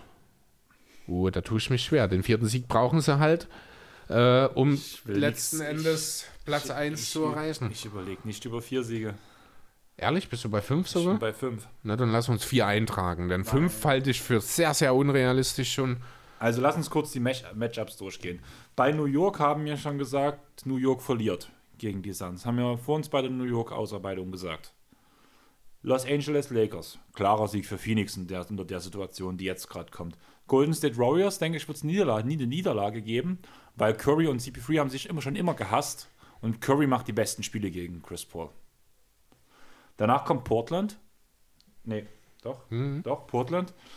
Da muss wieder ein Sieg her. Das ist so ein Ding, wo ich denke, dass vor allem Aiton in Kombination mit Chris Paul alles einreisen kann. Und gegen die Spurs ist es danach so ein bisschen abhängig für mich, wie ist die Tabellenkonstellation, kann man schon oder kann man nicht schon. Aber im Normalfall bin ich der Meinung, dass so die, ganz ehrlich, was haben die Spurs? Die Spurs sind gut gecoacht. Monty Williams ist für mich einer der geilsten Coaches der aktuellen Saison. Die Suns. Für die Suns, Monty Williams. Du hast Spurs gesagt. Die Spurs sind gut gecoacht. Aber so, Monty ah, ja, Williams Alles klar, ja, entschuldige. Das ist der Vorteil von Ja, den Spurs, dass sie okay. einfach gut gecoacht sind. Monty Williams ist ein riesen, ein super, ein riesen Arsch, wollte ich. Das ist bei mir auch angekommen, ja. Ich weiß gerade gar nicht, was ich sagen wollte, aber immer irgendwas mit A. Auf jeden Fall, mir ging es darum halt, dass er halt ein genialer Coach ist. Und dass er vielleicht nicht auf Augenhöhe mit Pop steht, aber mit diesem Kader zusammen alles hat, um die Spurs auszustechen. Und deswegen sehe ich wirklich bloß einen Sieg gegen, äh, eine Niederlage gegen Golden State. Und danach, die Spurs-Spiele sind so ein bisschen wie die Tabellenkonstellation sind. Aber wieso funktioniert denn dein, was Curry kann, kann dem Argument bei den Jazz und bei den Suns nicht? weil es dort in dem Punkt geht, dass man zum einen Gobert ausstechen kann mit dieser Spielweise, was bei, bei den Utah Jazz fehlen Spieler, wichtige Spieler, zum Beispiel wie Donovan Mitchell, der auch kein schlechter Verteidiger ist auf der Guard-Position, während Booker eine, über, eine, eine vergleichsweise sehr gute Saison spielt in der Defense für seine Verhältnisse. Du hast mit Chris Paul einen Elite-Point Guard als Defender, der einen Damian Lillard zum Beispiel auch an die Kette legen kann. Das ganze Konstrukt von Phoenix ist viel besser zusammengebaut. Okay, also sagst du am Ende, Es geht, einfach- es geht um die, diese zwei Teams, Portland und Golden State, auf Utah gesehen und auf die Suns zu, zu se- gesehen, haben die Suns einfach das viel bessere Matchup. okay. Ja, mag sein. Also ich sehe trotzdem fünf Siege, sehe ich aus den sechs Spielen nicht. Ich würde jetzt hier vier eintragen. Das ist im Endeffekt, im Endergebnis dasselbe, äh, was das Seeding angeht. Aber sechs. Verstehst du aber meine Argumentation, was ich meine? Ja, schon, aber Du ja, gut, es verstehst diesen Gold, Golden State Portland Unterschied nicht, den ich nicht, meine. nicht so ganz. Also vor allem nicht unter der Argumentation, wie du es halt vorhin gebracht hast. Aber das ist letztlich Haarspalterei, Haarspalterei da muss man uns jetzt nicht drüber auseinandersetzen. Wie gesagt, ob es nun vier oder fünf Siege werden für Phoenix, im Endeffekt würde im Ergebnis das Ganze nichts Im ändern. Endeffekt habe ich auch meine Argumentation darauf gestützt, dass zum Beispiel das Gobert gegen die Guards nach dem Switching keine Chance hat. Hast du dir mal die Defense von DeAndre Ayton gegen Guards angeguckt, was auch öfters mal diese Saison passiert ist? Ja, kann er natürlich schon ein bisschen besser, das mag schon Nicht sein. nur ein bisschen. Ich verstehe schon, was du meinst. Trotzdem sehe ich, wie gesagt, also 5 aus 6 äh, sehe ich einfach nicht. Selbst mit 4, das ist okay. Lass uns, denke ich, weitergehen zu den Clippers, oder? Ja. Oder willst du noch was zu den Suns loswerden? Wie gesagt, also das sind alles irgendwo in die Glaskugel schauen, Analysen, die wir jetzt gerade machen und worum es geht. Niemand, selbst der größte Basketballprofi, könnte ja voraussagen, was für Ergebnisse hier irgendwo passieren, weil es immer auch ein bisschen ein paar Würfe mit Glück zusammenhängen und da ja wirklich viel passieren kann. Genau. Okay, Platz 3 im Westen. Die Clippers. 45 Siege, aktuell 22 Niederlagen. Sind also zweieinhalb Spiele hinter den Suns momentan zurück. Haben, also sind das andere Team neben den Hawks, das schon ein Spiel mehr hat als alle anderen. Ähm, dementsprechend glaube ich auch nicht, dass sich an der Position von den Clippers noch was verändern wird. Sie treffen die Dreier besser als jedes andere Team der Liga, wenn auch nicht mehr ganz auf dem absurd hohen Niveau, wie das am Anfang oder mit, ja, im Grunde die erste Hälfte der Saison noch der Aber Fall es war. ist immer noch als Teambilanz absurd. Ja, das sind 39 Prozent. Ich glaube, wie gesagt, es ist die beste Quote der Liga, war es zumindest heute Mittag noch. Äh, daran wird sich also wahrscheinlich nichts geändert haben heute Nachmittag. Ähm, ja, es sieht halt alles ein bisschen stimmischer aus, als das letztes Jahr der Fall war. Rajon Rondo spielt dort eine sehr, sehr wichtige Rolle in dem Zusammenhang, weil man eben endlich einen Playmaker hat, der von der Bank auch wirklich Playmaking bringen kann. Dafür finde ich, dass äh, ja, die, dieser komische Vertrag von Luke Kennard, den wir, über den wir am Anfang der Saison schon mal gesprochen haben, äh, wo ich ja doch durchaus von Anfang an meine Zweifel hatte, der sieht nicht unbedingt besser aus bisher, oder? Ähm, besser als zu Beginn der Saison schon. Ja gut, er konnte kaum schlechter aussehen. Ja, nein, also mal ganz blöd gesagt, wir haben damals auch drüber geredet, warum macht man diesen Deal um ähm, Lou Williams mit Rondo. Das Ding ist einfach, man hat leider für viel zu viel Geld, muss man jetzt ganz ehrlich sagen, nicht nur Morris verlängert, sondern auch Kennard. Mhm. Wobei bei Kennard das, die Upside noch da ist, den Vertrag irgendwann mit Leistung zu erfüllen. Also die, das Potenzial dafür sehe ich immer noch, muss ich ganz ehrlich sagen, dass er das gut machen kann. Also für einen Rollenspieler, der nur auf einer Seite des Parketts liefert, finde ich das zu viel. Aber er ist trotzdem noch zu jung. Er ist trotzdem noch jung. Ja, aber was denkst du denn, was aus ihm mal wird? Er wird ja kein dritter Star eines Teams. Für 64 und 4? Das ist kein Stargehalt. Naja, der dritte Star ist ja auch kein. Das ist, also, es ja, ist ein, es ist ein Starter. Das ist, das ist Ja, ein normal, das ist ein, selbst das ist ein Startergehalt. Ja, aber also Stotter mag sein, dass das für Luke Kennard irgendwo das Seeding ist, was er auch erreichen kann. Aber es funktioniert halt auch nur mit den Komplementärspielern daneben. Und da rede ich halt über die Defense. Das funktioniert bei den Clippers. Ähm, zumindest solange Spieler wie Kawhi noch da sind.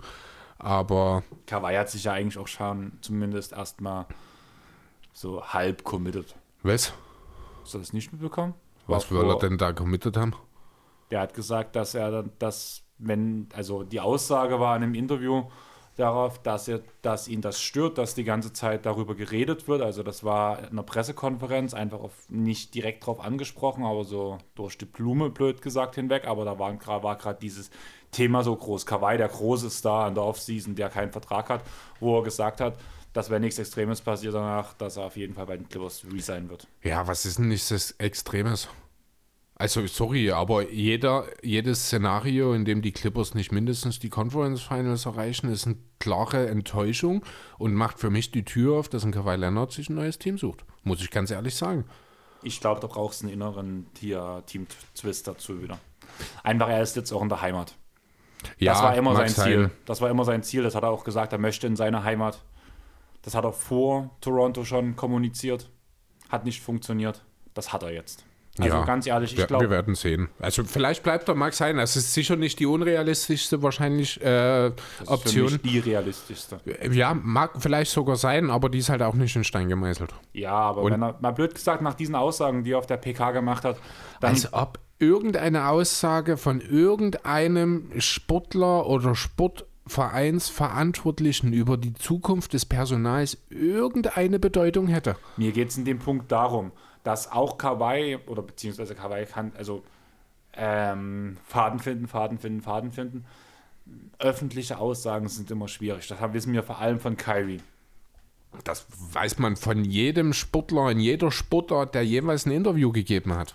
Ja, aber ich finde trotzdem, dass viele Spieler noch auf ihren Ruf achten. Und gewisse Sachen werden einfach nicht da. Das ist genau der Grund, warum sich Dennis, was wir am Anfang hatten, sofort revidiert hat. Einfach auf, um auf den Ruf zu achten. Und wenn Kawhi zumindest Situation stand jetzt nicht ganz klar diesem Kopf gehab- gehabt hätte, hätte er das nicht gesagt. Punkt. Weiß ich nicht. Keine Ahnung. Ich halt, also ich gebe auf solche Aussagen nichts. Äh, ein schönes Beispiel, auch wenn es ein bisschen off-topic ist, ist das, die Trainersituation in der Fußball-Bundesliga gerade. Dort hat gefühlt jeder Trainer noch im Februar gesagt, dass er nicht geht. Na, die Hütter fällt mir da beispielsweise ein, der wechselt jetzt nach Gladbach. Ähm, ein Nagelsmann geht jetzt zu den Bayern und dieses und jenes und Du musst aber auch sagen, dass die Trainersituation im Fußball eine völlig andere als im Basketball ist. Ja, Vor aber es kannst du eins zu eins auf die Spieler umsetzen. Das ist genau dasselbe. Wie oft habe ich schon von Spielern, sei es nur in der NBA oder im europäischen Fußball oder irgendwo gehört, ich bleibe hier, ich habe nicht vor zu wechseln. Und in der nächsten Transferphase ist es dann doch passiert. Ich glaube, solche Aussagen nehme ich null ernst. Tut mir leid. Also da will ich erst sagen- was Handfestes sehen. So schlimm habe ich es noch nicht mitbekommen. Also, also ich muss sagen, ich setze da relativ viel drauf. Ich glaube auch dran, dass das funktioniert. Wie gesagt, diese ganze Kennard-Sache, wo ich halt sage, ja, momentan zu teuer. Ich kann mir vorstellen, dass er in diesen Vertrag reinwächst. Aber was ich halt, ich habe ja angefangen mit Rondo, diesen, diesen Bogen zu spannen zu Kennard, was ich gesagt habe. Man hatte in Lou Williams und in Kennard zwei Spieler, die eigentlich genau eins zu eins dasselbe derzeit machen. Ineffizient scoren von der Bank. Und Kennard hatte das Abseits nach, Abseits nach oben und das tut er in gewissen Spielen nach vorn bringen. Momentan spielt auch Kennard eine wesentlich bessere Saison als Lou Williams, muss man sagen. Das ist auch der Grund nochmal, warum man Rondo mit Lou Williams getauscht hat. Ist aber nicht das doppelte Gehalt wert. Nö, aber man, da wären wir wieder bei dem Punkt, Gehalt ist Baumer egal. Punkt. Ja, na klar, mag ja sein. Trotzdem ist es letzten Endes das, woran der Spieler sich messen lassen muss. Und Bist du jetzt gerade bei. Rondo oder bist du bei Lou Williams? Nee, ich weiß, ich bin bei Kennard. Ja, ich rede gerade aber von diesem Trade nochmal, weil der ja von allen Seiten zerrissen wurde. Rondo gegen.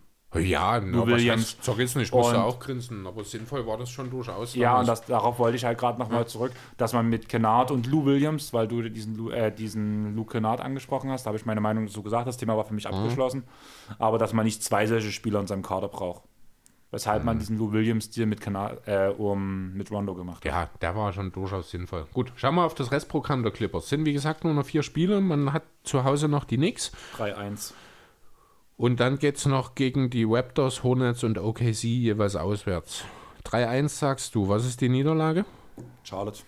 Okay, drei Siege. Denke ich, gehen wir mit, ob das nun Charlotte oder die Knicks sind, aber ich denke, drei Siege sollten hierbei rumkommen, da sind wir uns einig. Ich habe erst über vier Siege nachgedacht, muss ich ganz ehrlich sagen. Aber ich glaube, irgendwo stolpert man einfach nochmal, beziehungsweise hat mal ein Spiel, wo die Dreier nicht so gut sitzen. Und. Oder man hat einfach am Ende schon seinen Platz sicher. Oder man Seinen dritten, was ja durchaus realistisch ist auch. Ja, aber da, Oder wobei, wir, da müsste man mal halt erstmal über Denver reden und die Genau. kommen bei uns in der, direkt als nächstes in der Reihenfolge mit 44 zu 22 stehen sie auf Platz 4 im Westen. Ja, Murray raus, Michael Porter Jr. spielt eine abnormal gute Offensivoption, eine unterschätzt gute Defensivsaison. Mhm.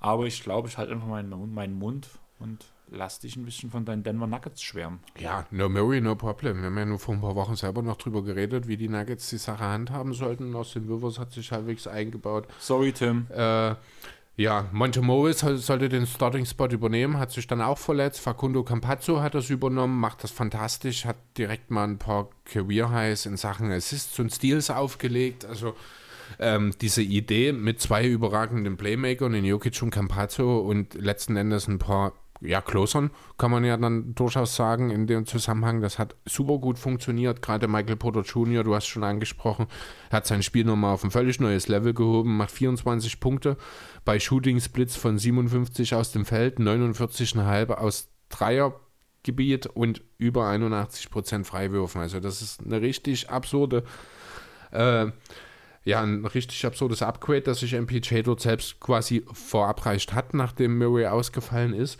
Dementsprechend hat man auch überhaupt keine ja, bilanztechnischen Einbußen hinnehmen müssen. Man hat 10 zu 2 die Bilanz jetzt hingelegt in den 12 Spielen, seit Murray ausgefallen ist. Und bei dem Punkt würde ich dich direkt nochmal unterbrechen und nochmal einen riesen Shoutout an die Jungs von Auf ein Kurt rausgeben. Weil nachdem wir unseren Pod rausgebracht haben, wir bringen ja unsere Pods immer am selben Tag, haben, ich glaube, ein oder zwei Stunden vor unserer Veröffentlichung kam ihre Veröffentlichung und sie haben genau wie wir über Denver geredet. Und sie haben genau das vorhergesagt, was passiert ist. Okay. Ich glaube, da war sehr viel Fanbrille von Tim dabei, aber im Endeffekt hat sich's bewahrheitet. Also in dem Punkt nochmal ein riesen Shoutout an die Jungs. Ja, ich habe es letzten Endes, also dass sie wirklich auf dem Niveau das Ganze halten, habe ich jetzt auch nicht unbedingt erwartet, aber grob zusammengefasst habe ich, ich glaube, damals auch irgendwie mal, ich weiß nicht, ob es hier in der Aufnahme war oder mal irgendwie in WhatsApp oder so. Äh, Denver bleibt relevant, aber wird wohl kein Contender mehr sein. Ich habe gesagt, sie ähm, gehen in die Play-Ins. Du hast gesagt, sie verlieren den Heimvorteil, bleiben aber sicher in den Playoffs. Ja. Und vor allem Tim hat da größtenteils argumentiert in dem Pod. Er hat gesagt, sie behalten den Heimvorteil. Punkt. Ja, ja gut, das ist jetzt gerade bei den Lakers, äh, ist es jetzt doch ein bisschen schlechter gelaufen als geplant. Das war so das Team, wo ich gesagt habe, die holen sich den Heimvorteil am ersten noch von den Nuggets zurück. Das ist jetzt doch eher unwahrscheinlich. Ich denke auch, dieser Platz 4 ist safe. Tendenziell geht es eher nochmal in Richtung Platz 3, denn da ist nur ein halbes Spiel Rückstand da. Ähm, ja, aber... Mh. Hm. Ob das jetzt unbedingt das Ziel ist, also ja, gut. Ich will ja, ich will ja nichts sagen, aber wir haben über Utah schon geredet, da haben wir gesagt, das Spiel gewinnt Denver. Wir haben ja über Brooklyn schon geredet, wir haben gesagt, das Spiel gewinnt Denver. Wir haben über Charlotte schon geredet, wir haben gesagt, das Spiel gewinnt Denver. Danach kommt Minnesota, Detroit. Okay. Mantel des Schweigens, was da passieren könnte. Und Portland beim letzten Spieltag. Hm, würde ich sagen, ja. Ja, dann sag was. Ich ich, schrei, ich sag dir jetzt hier mal irgendwas, irgendwas passt hier auch gerade nicht. Ne, ich habe jetzt auch gerade noch mal die Tabelle gecheckt. Denver 44-22. Die ja. Clippers 45-22. Das ist ein Spiel mehr, was die Clippers haben, laut Bilanz. Ja. Aber die Nuggets haben zwei Spiele mehr hier draufstehen. Also ich glaube, ich habe hier irgendwo, muss ich ein Spiel unterschlagen haben. Na, mich hat es jetzt nicht gewundert, weil die Clippers zumindest mit dem neuen Spielplan das Team waren, was die wenigsten Spiele in der zweiten Halbzeit. Ja, aber es müssen ja trotzdem alle auf 72 Ja, ich weiß. Aber ja, deswegen habe ich mir keine Gedanken drüber gemacht, dass die Clippers bloß so wenig Spiele haben, weil das ein Thema war die ganze Zeit schon, die, oder die ganze letzte Zeit. Na, du musst eigentlich bloß durchrechnen, ob den Clippers ein Spiel fehlt. Ja, weil den Clippers fehlt ein Spiel. Die Clippers fehlt ein Spiel. 67. Ja, stimmt, bei den Clippers fehlt eins. Gucken ja, dann machen wir ein 4-1 draus. Punkt. Ja, wir können mal kurz schauen, wer es hier ist. Hast du vielleicht die Bilanz von dem Spiel letzte Nacht gegen die Lakers noch nicht mit drin gehabt? Ich habe das eigentlich alles heute gemacht, deswegen bin ich Manchmal doch etwas... tut aber BKRF und NBA erst später die hier Wins und Loss aktualisieren. Bei wie viel, momentan, wie, bei wie vielen Siegen stehen die Clippers? Warte mal, warte, warte, warte. Aber nee, das sind genau das, was ich gerade 45, 22 und 44, 22. Also das sind die Werte, wie sie auch bei uns auf dem Zettel stehen. Dann hast du ein Spiel verpasst. Irgendwo wahrscheinlich. Soll jetzt auch nicht. Dann machen wir vier Siege draus bei den Clippers, weil wir haben ja vorhin schon gesagt, eigentlich kannst du Dingen 4-0 wehren. So, warte Und dann kurz, geben wir trotzdem die Clippers, New York, Toronto, Charlotte, OKC. Ah, ich habe ein Spiel in Houston habe ich unterschlagen, also das vorletzte. Definitiv ja, dann machen wir einen Sieg mehr draus, okay. So gut, die Nuggets. Dann kommen wir jetzt wieder zu Denver zurück. In Utah gegen Brooklyn, in Charlotte, in Minnesota, in Detroit, in Portland. Fünf von sechs sind noch auswärts. Das finde ich, sollte man nicht unterschätzen.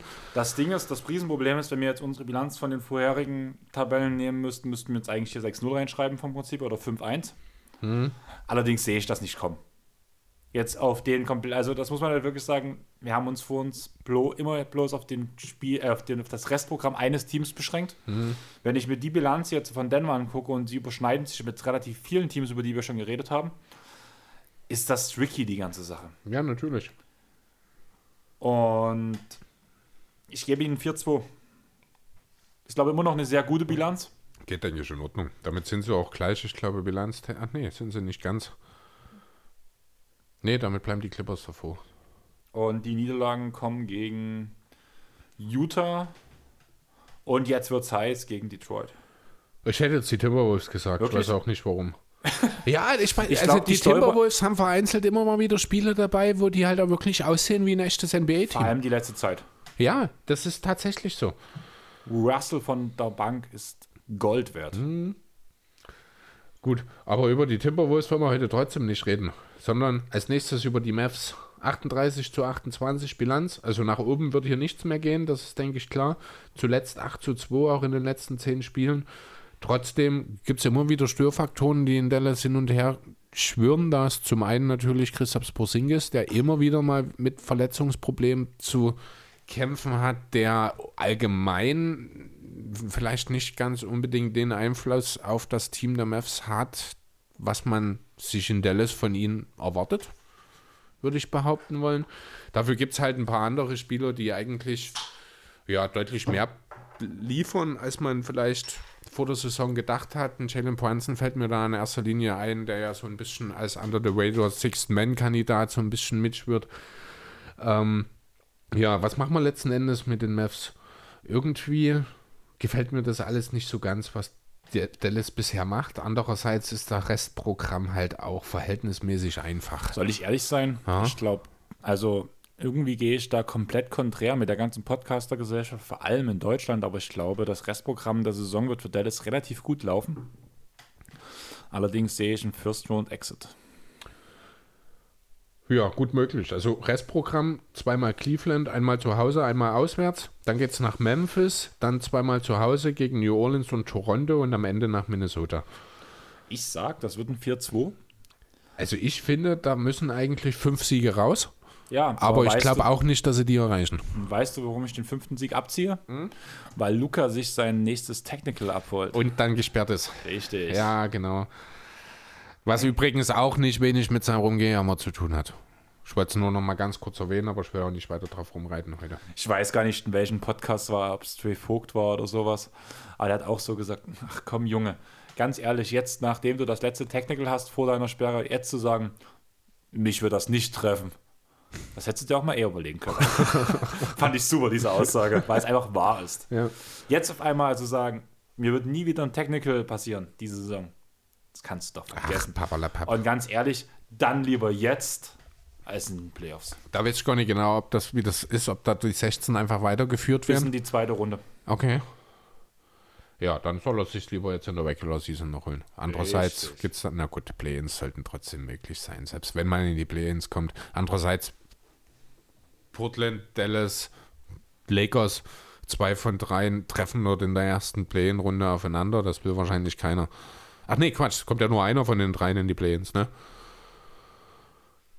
Stimmt, na klar. Wir reden gerade um 5, 6 und 7 mehr Genau. oder weniger. Stimmt. Gut, dann machen wir gleich weiter mit Platz 6 mit den Lakers. 37, 29 die Bilanz, also ein Spiel hinter den Mavs sozusagen. Richtig schlecht gelaufen, zuletzt 3 von 7, die letzten 10. AD hat sich jetzt wieder verletzt. LeBron hat sich vor, Kotz, vor Kotzen, äh, vor kurzem erneut verletzt. Da ist jetzt die Frage, ist er zu früh zurückgekommen? Ähm, wird die nächsten zwei Spiele definitiv ausfallen.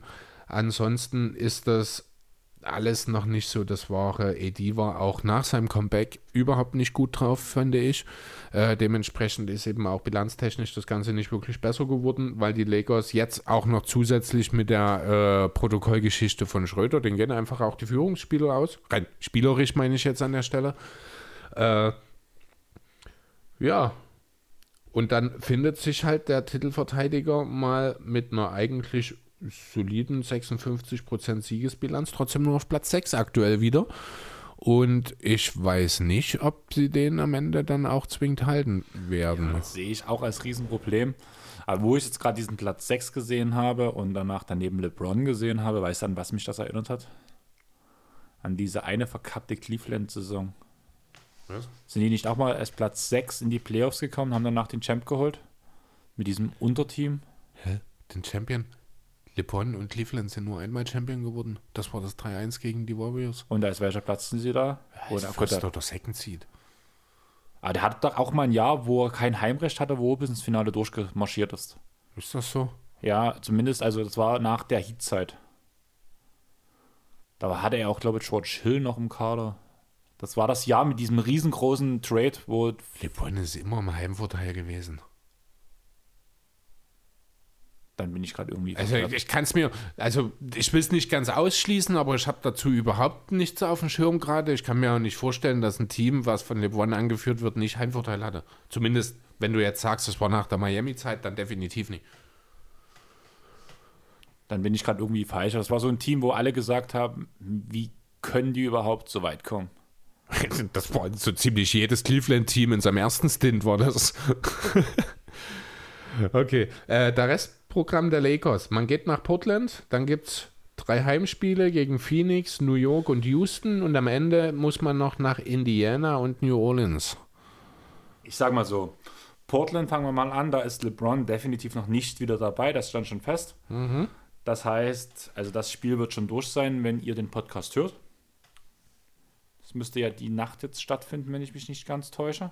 Dieser oder nächste. Genau. Also auf jeden Fall nach Veröffentlichung. Genau. Das heißt, wie gesagt, LeBron ist nicht dabei, Sieg zu Portland, bin ich mir hundertprozentig sicher. Bist du da mir, mit mir d'accord? Ich warte, eigentlich gehst du mir schon die ganze Zeit viel zu sehr auf die einzelnen Spiele ein. Kein Wunder, dass wir so ewig lange brauchen. Ach, wir, sind, wir sind im Westen gerade sehr gut unterwegs. Also Momentan mache ich mir keine, keine Gedanken darüber, dass wir die drei Stunden Marke knacken, Okay. muss ich sagen. Wir sind jetzt gerade bei 2 Stunden 13. Na dann, mach mal weiter. Danach ähm, kommt Phoenix, klarer Sieg für Phoenix. New York Knicks, würde ich sagen, wird ein Sieg für die Lakers. Houston. Und aus den letzten drei Spielen stolpert man noch einmal. Also hast du am Ende was? Ein 4-2 stehen? 1, 2, ein 3-3. Ein 3-3. Ja, 3-3 ist okay, denke ich. Da kommen wir mit. Da denke ich, sind wir uns einig. Das ist einfach.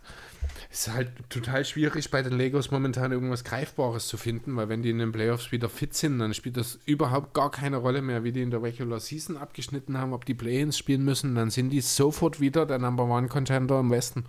Ja, mir macht wirklich diese Sache Gedanken, dass ja auch vor allem letztes Jahr hieß es ja, die Lakers sind so gut gewesen, auch aufgrund von Team Chemistry und so weiter und so fort. Und alles, was diese Saison los ist, es fühlt sich einfach nicht nach dieser Team Chemistry an. Die, es sieht, die sehen nicht mehr so glücklich aus auf dem Feld. Klar, Da ist was dran. wenn man, Mhm. wenn man verliert, sieht man allgemein nicht glücklich aus, aber mir fehlt dieses Miteinander. Also ich, ganz, ganz extrem gesagt, n- keiner wird es verstehen, der vielleicht von, wenn man ein Jahr zurückdenkt, man würde diese Aussage irgendwo lesen, keiner wird es verstehen.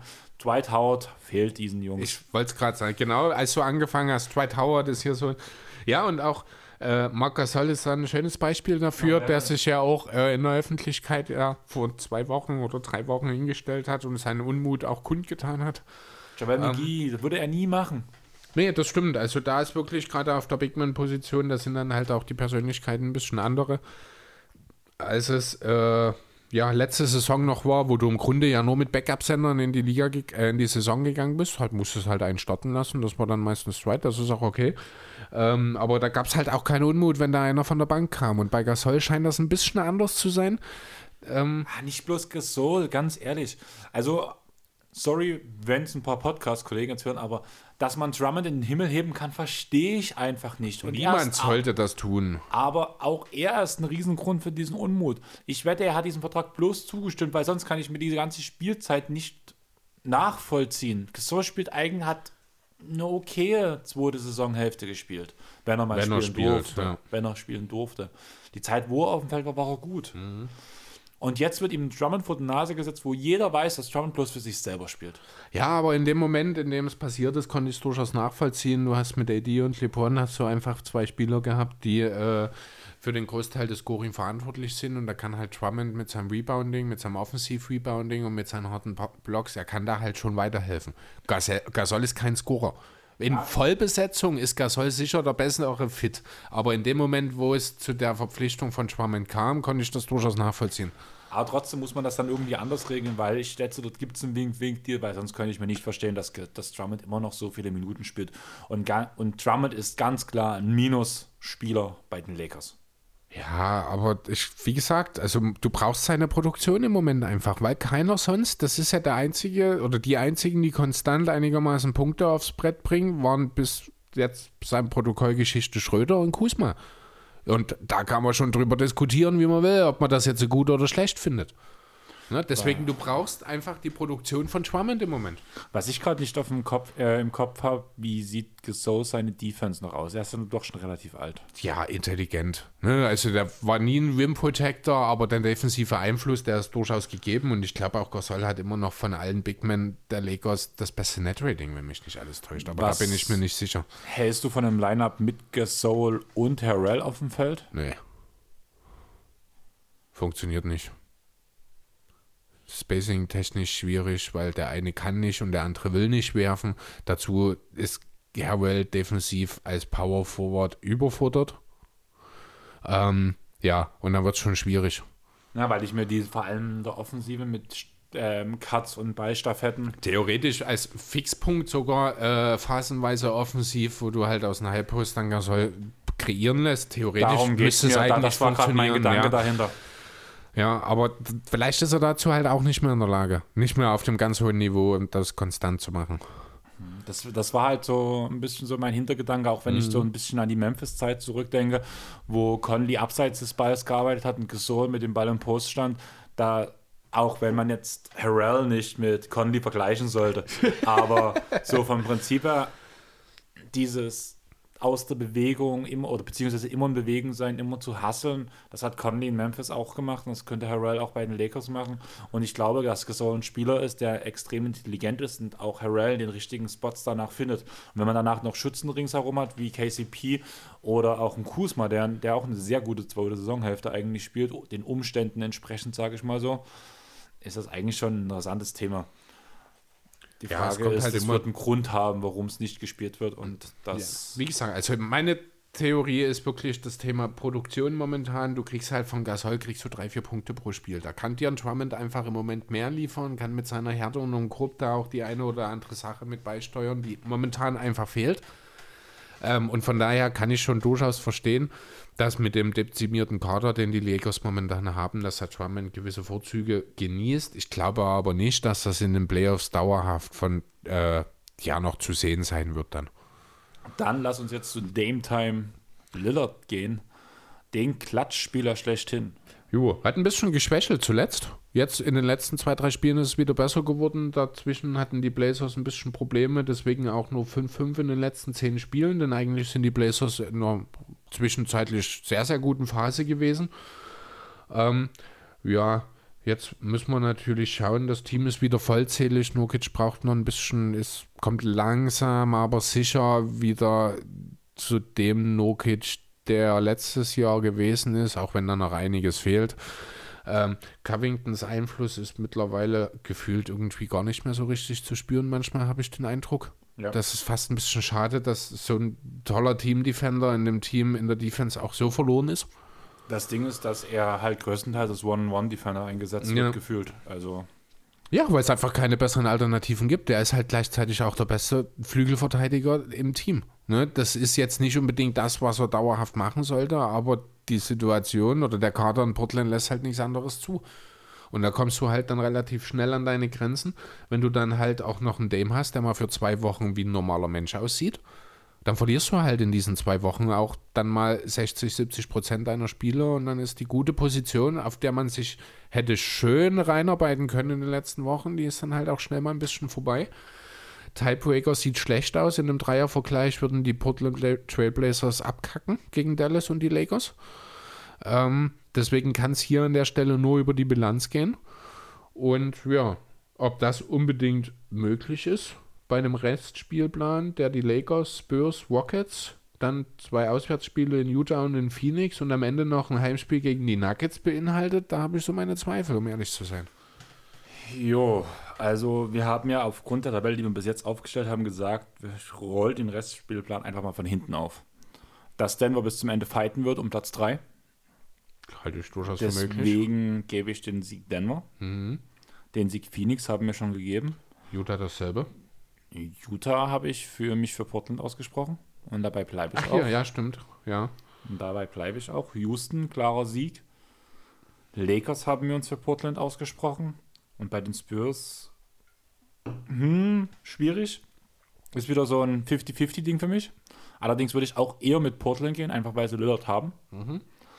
Und damit bin ich dann bei 1, 2, 3, 3 zu 3. Auch bei 3 zu 3, ne? Und dann reicht es eben nicht.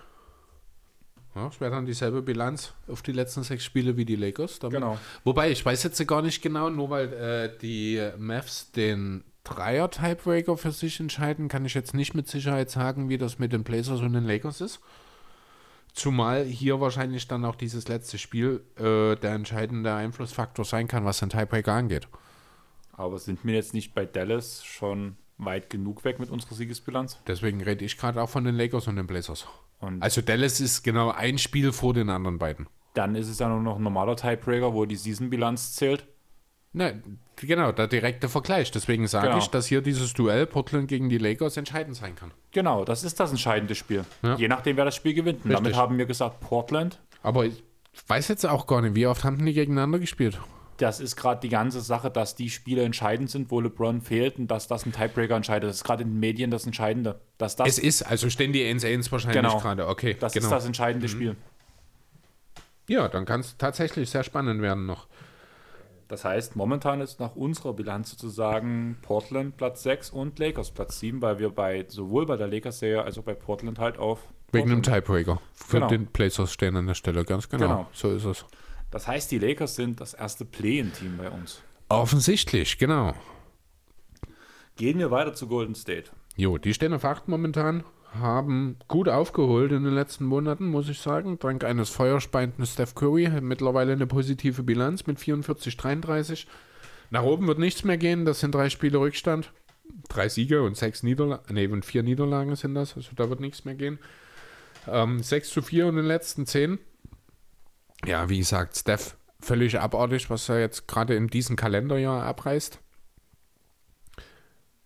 Ähm, Draymond Green hat sich auch wieder im Laufe der Saison gerade äh, an der Offensive deutlich nochmal einen Schritt nach vorn gemacht, finde ich, im Vergleich zum Anfang der Saison, auch wenn es das eigene Scoring nicht hergibt, aber er hat jetzt auch schon einige Spiele mit hohen zweistelligen Assist-Werten, das kommt auch nicht von ungefähr. Ähm, seine Defense war immer überdurchschnittlich, das ist nach wie vor der Fall. Ähm, ja, ansonsten, ist ja jetzt irgendwas bei den Warriors, wo du jetzt sagst, da möchte ich unbedingt drüber reden, das war jetzt, Ähm, auch wenn er eine nicht so gute Saison spielt, aber Ubre fällt aus, ist verletzt. ja. Und das ist einer der wichtigsten Verteidiger mit im Team. Glaubst du denn, dass Upe langfristig in Golden State bleiben wird? Ich glaube, sonst hätte man den Deal nicht so gemacht. Man hat die Bird Rights für Ubre.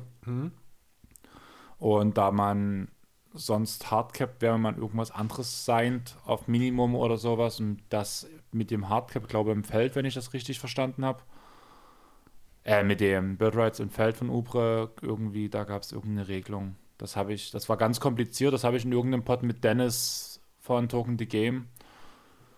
Und wer war da noch dabei? Ich glaube, da ging da es um den Rookie-Pod. In dem letzten. Haben sie relativ lange auch über über Ubre geredet. Scouting the Game, so heißt es. Und von daher wurde das relativ gut begründet, warum man eigentlich mit Ubre versuchen müsste, irgendwie das Ding zu halten, weil sonst fährt man das Ding auf jeden Fall gegen kann, weil man eigentlich nichts Vergleichbares auch nur als Ersatz bekommen könnte. Ja, braucht man Upe wirklich, wenn Clay Thompson zurückkommt? Besser als ein Minimum-Deal. Oh, das ist, da- das ist schon wieder eine sehr, sehr allgemeine Situation oder Aussage, weil Upe hat sich auch relativ deutlich schon geäußert, dass er keinen Bock hat, von der Bank zu kommen. Upe muss von der Bank kommen in diesem Team, wenn Clay Thompson wieder zurückkommt, ist meine Meinung. Und wenn er das nie bereit ist zu machen, dann lass ihn gehen. Das mit der Bank habe ich noch gar nicht gehört. Also das war vor, vor einem Monat oder vor zwei oder irgendwann schon mal Thema.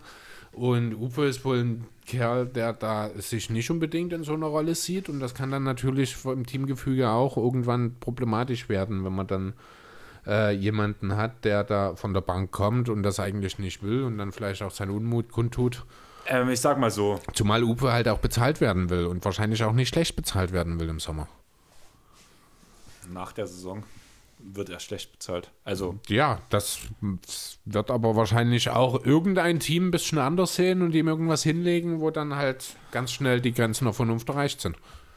ah, glaube ich nicht. Oh, das wäre das erste Mal, dass das nicht passiert. Ich habe, also es klingt komisch, aber ich habe tatsächlich das Gefühl, dass so diese ganzen Teams, die dauernd Overpace gemacht haben, die haben andere Leute ganz oben sitzen in der General Manager Etage. Irgendwie habe ich so das Gefühl, dass alle Leute, alle Teams, denen ich solche dummen Deals immer zugetraut habe, also auch im Sinne von Trades oder sowas zur Trade Deadline, haben gelernt, die Füße stillzuhalten. Es Irgendwie. muss ja kein dummer Deal sein, wenn man Uwe einen Vertrag anbietet. Er wird kein Maximaldeal bekommen. Aber er wird wahrscheinlich auch irgendwo mehr bekommen, als es ein Six-Man bekommen würde. Das ist das, was ich sagen will. Was kriegt ein Six-Man? Ja, was kriegt ein Six-Man? Er sollte nicht mehr als 10 bis 15 pro Jahr sein. Und Irgendjemand kommt mit Sicherheit und wird Upe 40 und äh, 80 und 4 hinlegen. Bin ich mir ziemlich sicher. Irgendjemand, der der Meinung ist, in Upe ins 3D Guide zu sehen, der dann Team auf die nächste Stufe bringt. Das hätte ich früher zu New York gesagt, aber ich glaube, so dumm sind nicht mal die. Schauen wir mal. Also kann mir schon vorstellen, dass er auch.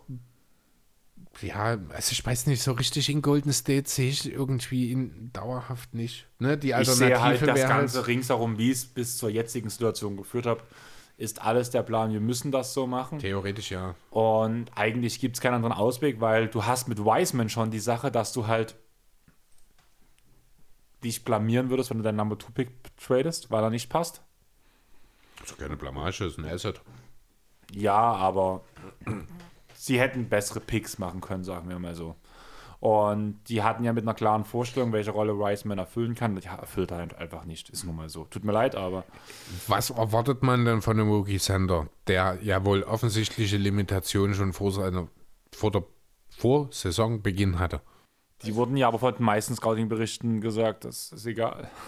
Ja, gut, also da, dann hat man dann Also man hat selber ja- schuld. Man, das, genau darum geht es ja. Ja. Und man müsste mit Wiseman, wenn man Wiseman dealt, um zum Beispiel sich zu verstärken, müsste man den Fehler Wiseman einstellen und auch diesen Nee, das, deal. ist, das ist eine Sache, das sehe ich überhaupt nicht so. Warum ist das ein Fehler, wenn man weiß, man im Sommer verdient?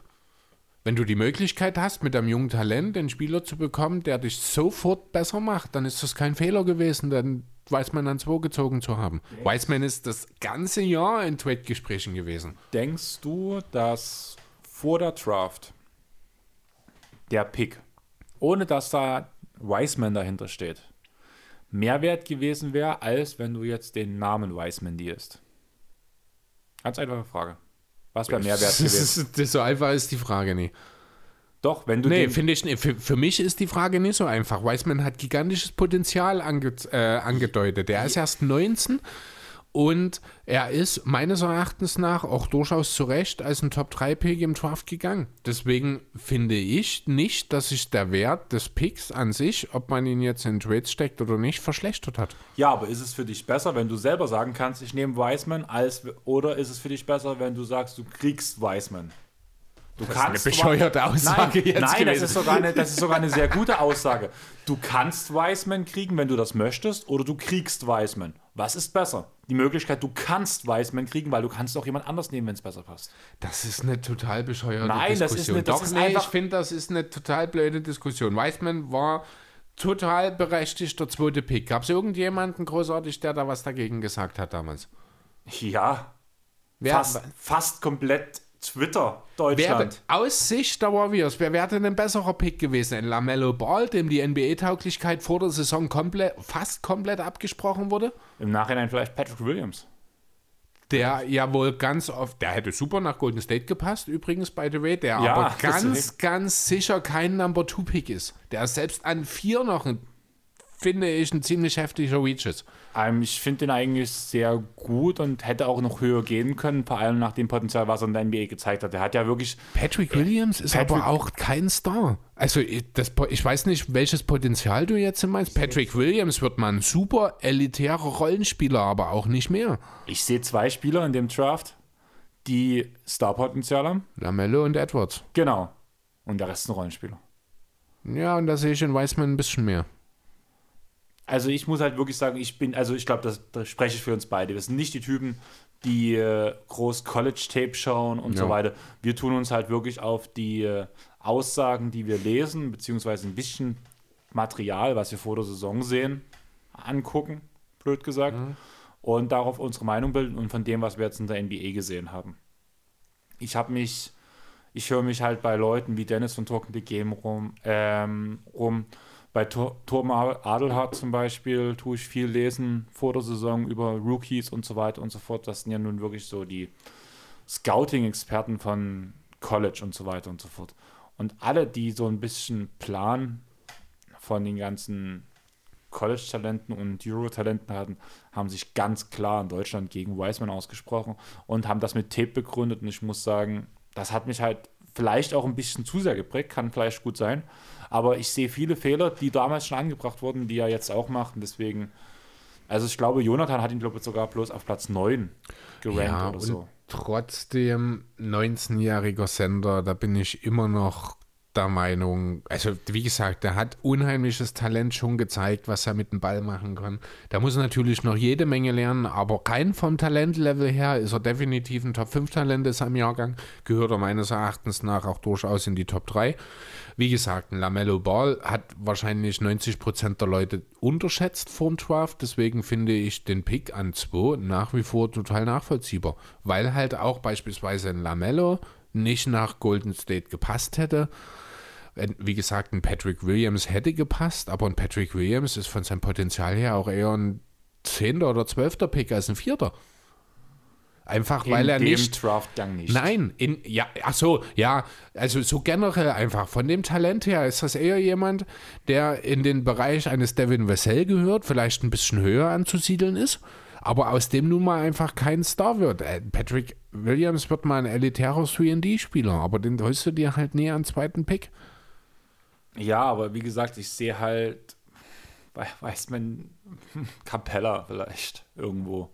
Ach, Capella hat er keine Skills. Wiseman ja, hat deutlich mehr Skills, ja, als es ein Capella jemals haben wird. Die Skills musst du sehen. Wie oft hat er sie gezeigt? Also, er ist Ein 19-jähriger Wookie-Sender. Ich sag's gerne nochmal. Okay, mal. dann, wenn du schon mit 19 anfängst, da brauchst du aber mir von Patrick Williams, der 20 ist der jüngste Spieler in seinem Jahrgang, das ist richtig. Aber das ist eine Frage einfach von dem, was er macht und was er kann. Patrick Williams wird ein überragender Verteidiger, kann die offenen Würfe treffen, kann aber ein Team nicht in entscheidenden Momenten weiterbringen. Das ist ein Potenzial, das ich tendenziell in Wiseman durchaus noch sehe. Ne, vielleicht täusche ich mich hier aus, kann durchaus sein. Und trotzdem ja bei dem Punkt, dass wir einfach zwei unterschiedliche Ansichten haben, weil ich sehe es bei ihm nicht mehr und da ist meine Meinung halt auch relativ Aber ausgeprägt. Dann verrat mir bitte, warum nicht mehr? Das heißt ja, du musst es mal an ihm gesehen haben. Also was sind die Gründe, warum du es nicht mehr siehst? Schlechte Entscheidung, schlecht, ähm, keinen hohen Basketball-IQ, ähm, defensemäßig angreifbar, weil er zu langsam auf dem Bein ist. Ja, das sind alles Argumente, die auf jeden, 19, ich muss es wieder sagen, 19-jährigen Wookie-Sender zutreffen. Ja. Also, das ist, ich verstehe deine Punkte durchaus, aber nach einem halben Jahr in seinem, nochmal, Wookie-Jahr, darüber jetzt eine Entscheidung treffen zu wollen, finde ich sehr vorschnell. Und dann lass uns jetzt weiter nochmal drüber reden, dass die, dass momentan bei Golden State alles darum gemacht wird, dass Stephen Curry jetzt gewinnt. Ist es dir mehr wert, einen Pick, wo sich das andere Team raussuchen kann, was für einen Spieler man bekommt?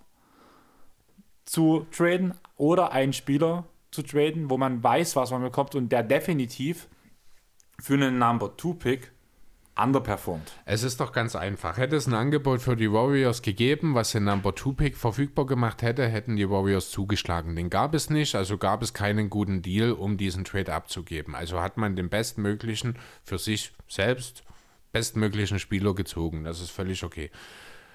Ich bin immer noch der Meinung, der Pick ist nicht mehr wert oder war zum Draft nicht mehr wert, als er es jetzt ist. Das hat auch viel damit zu tun, dass durch die Weißmann-Verletzung vielleicht auch seine Ansicht oder der Blick auf ihn ein bisschen verwässert ist jetzt, weil er halt eine Weile nicht gespielt hat.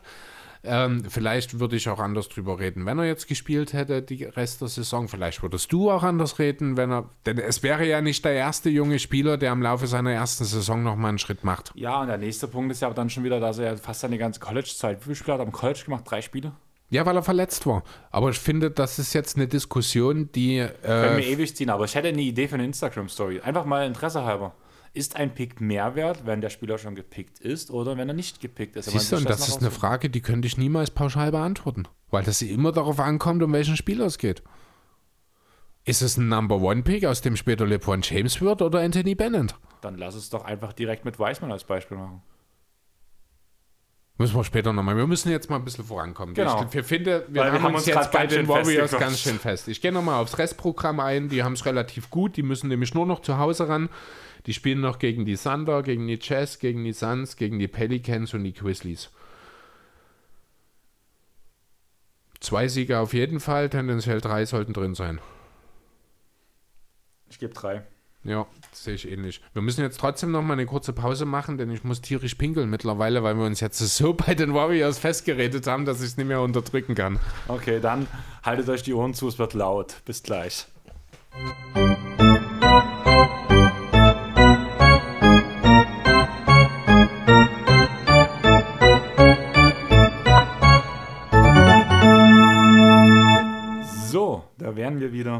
Und wir sind bei den Grizzlies angelangt, die ja auch einen ganz schönen Sweet Spot in der deutschen Podcaster-Gemeinde haben, wegen eines guten Jamo Rants.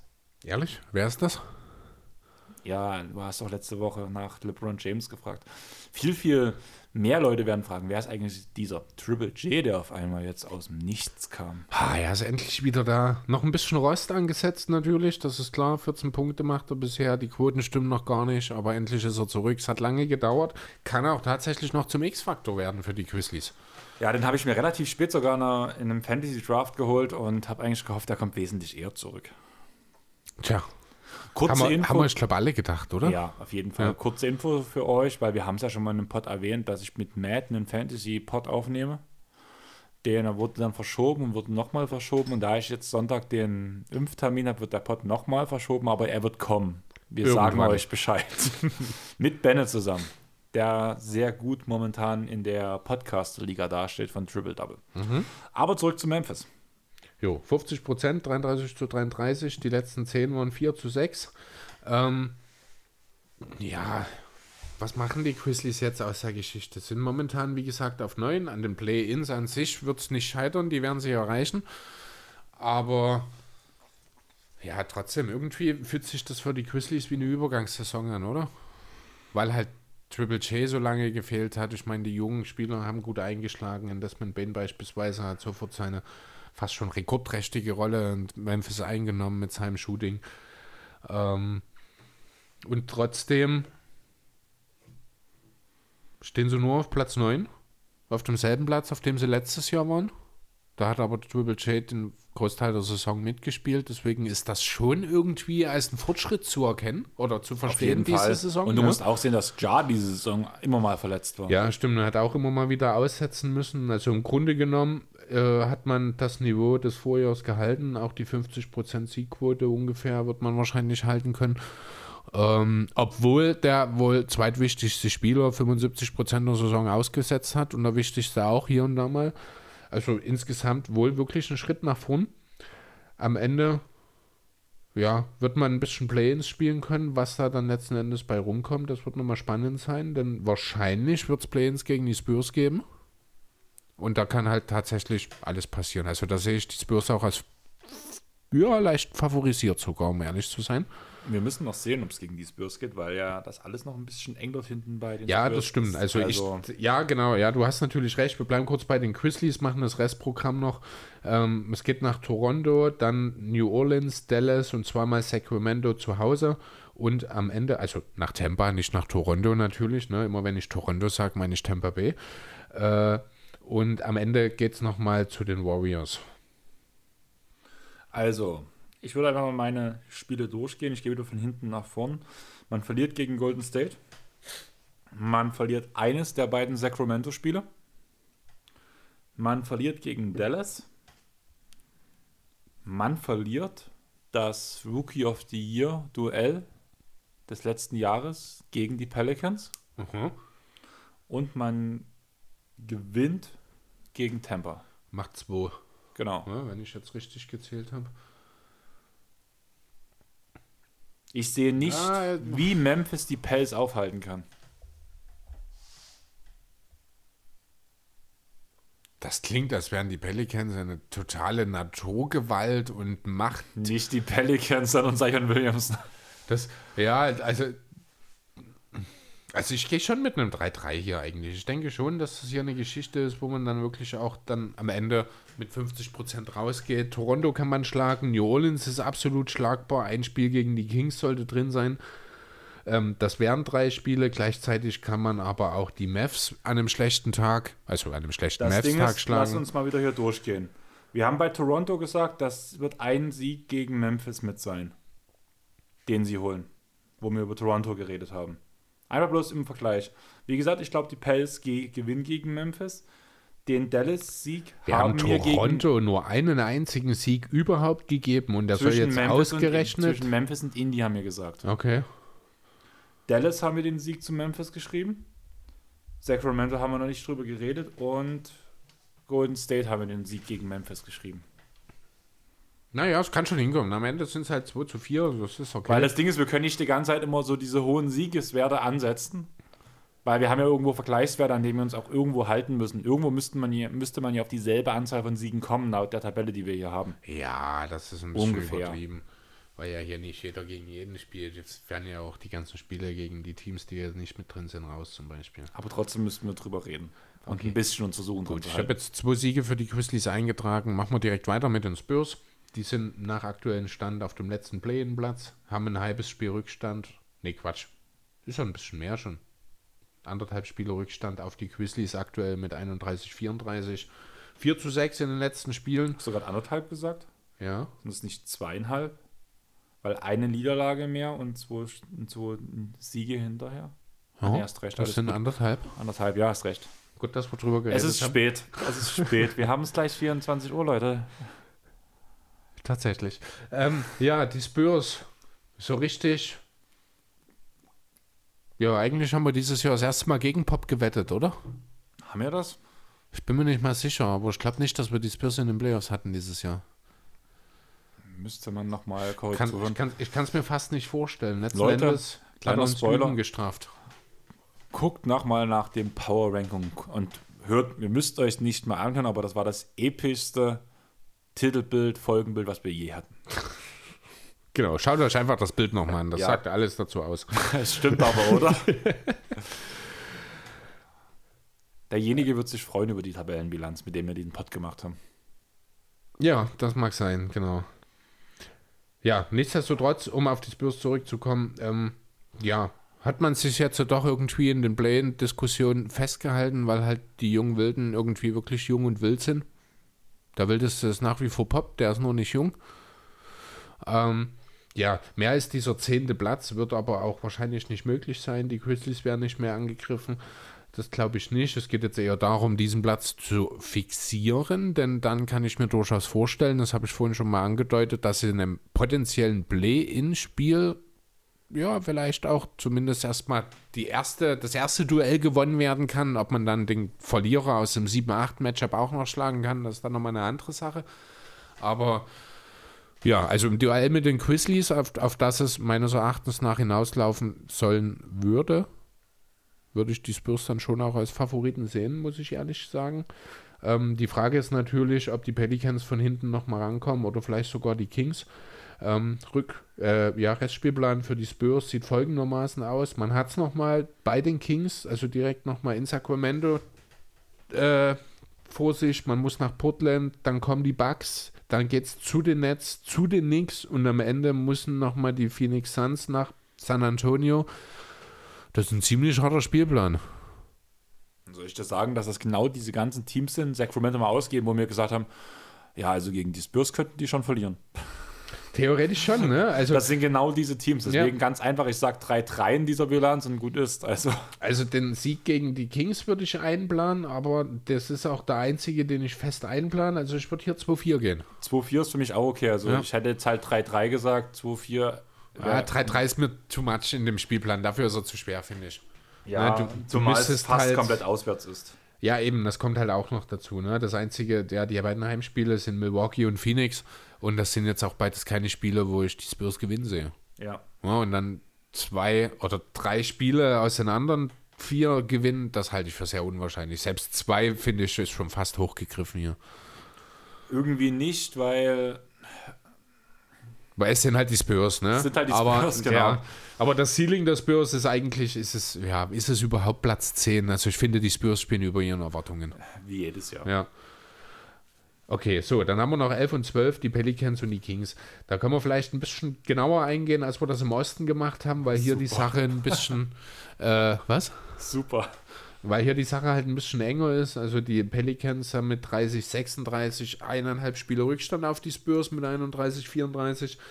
Ähm, sind zuletzt äh, mit 5 zu 5 ein kleines bisschen näher gekommen an die Spurs heran. Trotzdem finde ich diesen Kader in New Orleans immer noch so ekelhaft, dass ich eigentlich gar nicht drüber reden will, weil der so schlecht ausgewogen ist, äh, dass ich echt ja, ich, ich muss ganz ehrlich sagen, das ist über die Pelicans reden macht mir keinen Spaß. Das Ding ist, sie sind trotzdem besser geworden. Seit Zion den ja, Point Point Forward Forward. spielt, ja. Ja, ansonsten, also auch wenn ich mir jetzt den Restspielplan der Pelicans anschaue, es geht fünf von sechs Spiele sind noch auswärts. Da geht es nach Philadelphia, nach Charlotte, nach Memphis, nach Dallas, nach Golden State und am Ende kommen die Lakers. Da ist nicht viel zu holen. Also ich glaube da nicht an mehr als einen Sieg. Ja, und das wird der gegen Memphis sein, den ich vorhin schon gesagt habe, Ja. wo wir über Memphis geredet haben. Richtig, ne? Und dann ist da halt, und damit ist das Thema im Grunde Oder gibt noch einen, zwei, einen zweiten Sieg, ist okay. Meinst du wirklich? Ja, gegen die Lakers wahrscheinlich. Oh, okay, wenn es einen zweiten gibt, dann wäre ich schon arg überrascht, wenn ich ehrlich Ja, sein irgendwo soll. nimmt man noch einen mit. Ja, und dann haben wir halt nochmal äh, einen Platz oder einen Sieg nochmal hinter den Pelicans auf Platz 12. Die Kings, die haben nochmal einen kleinen Lauf gestartet, zuletzt vier Siege in Folge, 7 zu 3 in den letzten 10. Dafür sind sie ja bekannt für den Lauf. Und meistens Genau. geht der Lauf bis neun Spieler. Das heißt, die gewinnen jetzt 5 noch in Folge. Dann wäre natürlich hier noch einiges drin. Sechs Spiele haben sie noch, dann können sie am Ende auch gegen Utah verlieren. Ähm, dann wäre tatsächlich noch was möglich. Aber wie wahrscheinlich ist es, dass die schlechteste Defense aller Zeiten, ist sie es noch? Ja, aller Äh, Zeiten. Ja, ja, eben aller Zeiten, ne? dass sie mehr als zwei Spieler hier holt. Ne? Das Ja, aber frag Leon von hier Elijah Vans Erben mal, wenn Terrence Mann einmal auftritt, äh, Terrence Davis einmal Ja. auftritt, dann geht's los. ja, aber er tritt halt auch nur einmal auf. Gefühlt, ja. Ne? Das ist halt das Problem. Und in sechs Spielen einmal auftreten reicht halt nicht für fünf Siege. Das wäre schon ein ganz schön langes Auftreten. Ne? Es geht zu Hause noch gegen die Spurs, zweimal gegen OKC. Da muss man zweimal nach Memphis und am Ende kommen die Jazz. Wenn die Kings hier drei gewinnen, können sie zufrieden sein. Oder? Ähm, ich denke, dass ein Spiel gegen OKC verloren geht. Das Spiel gegen die Spurs geht verloren, wie wir vor uns schon gesagt haben. Und ein Spiel gegen Memphis geht verloren. Also drei. Genau. Ne? Ja, dann, dann passt es ja. Gut, dann haben wir es jetzt im Grunde durch. Dann schauen wir jetzt mal, wie sich die ganze Sache dann auswirkt. Ja, ein bisschen Veränderungen sind drin. Die Suns würden äh, aufgrund des Tiebreakers an den Jets vorbeiziehen mit gleicher Bilanz. Die Clippers und Nuggets bleiben auf 3 und 4, machen den Heimvorteil komplett. Auf 5 würden bei uns die Mavs einrücken, weil sie zum einen mit einem Spielvorsprung und zum anderen mit einem leicht besseren Bilanz aus dem Restspielplan rausgehen. Äh, ja, dann haben wir Portland und die Lakers mit gleicher Bilanz. Das heißt, die Lakers. Ach so, nee, das ist dann das, wo wir gesagt haben, jetzt die Portland Trailblazers gewinnen den Tiebreaker, ne? Dann hätten wir die Blazers auf 6, die Lakers auf 7, würden dann entsprechend in den Playoffs, äh, in den Play-Ins gegen die Golden State Warriors antreten müssen. Das gewinnen die Lakers. Ja, natürlich. Also bis dahin ist dann auch Aber das Personal wie wieder da. fett wäre Stephen Curry gegen LeBron James in den Play-Ins. Im Duell um die Playoffs wohlgemerkt. Ja, ne? aber Das ist vor schon allem geil. Ein Spiel Win or Go Home zwischen LBJ und Stephen Curry. Jo, genau. Und auch äh, das, die anderen beiden Play-in-Teams, Memphis und San Antonio, daran hätte sich nichts geändert, logischerweise dann entsprechend. Äh, tatsächlich haben die Kings die Pelicans jetzt noch überholt. Super. Leon, viele Grüße an dich. Bitte, bitteschön. Ja, Ja. wir haben's. Wir haben es. Ist länger geworden als gedacht. Wenn ich jetzt schnell abmoderiere, kriegen wir vielleicht noch, bleiben wir unter den drei Stunden. Na dann los. Oder soll ich die neun Minuten noch quatschen? Los. Jo, erstmal danke fürs Zuhören. Wie gesagt, hört nochmal die letzte Folge. Hat echt Spaß gemacht, das Quizzing. Wenn ihr eine Menge Zeit habt, hört nach dieser Folge die letzte Folge. Ja, so ungefähr.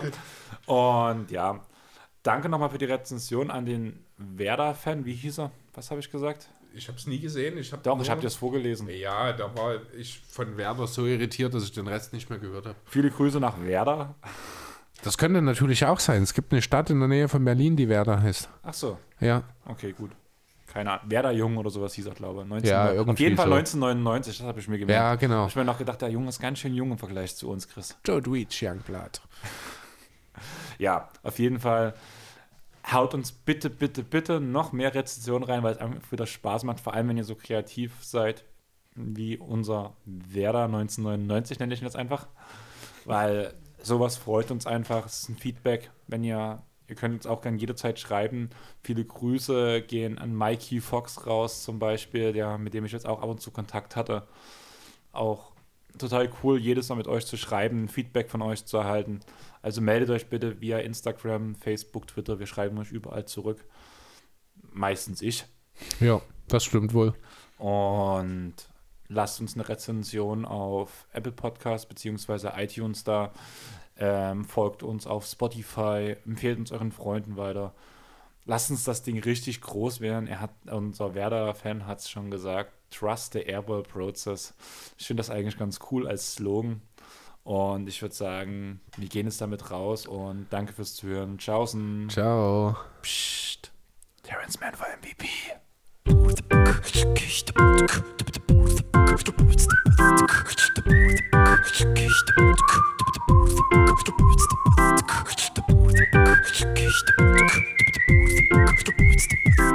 The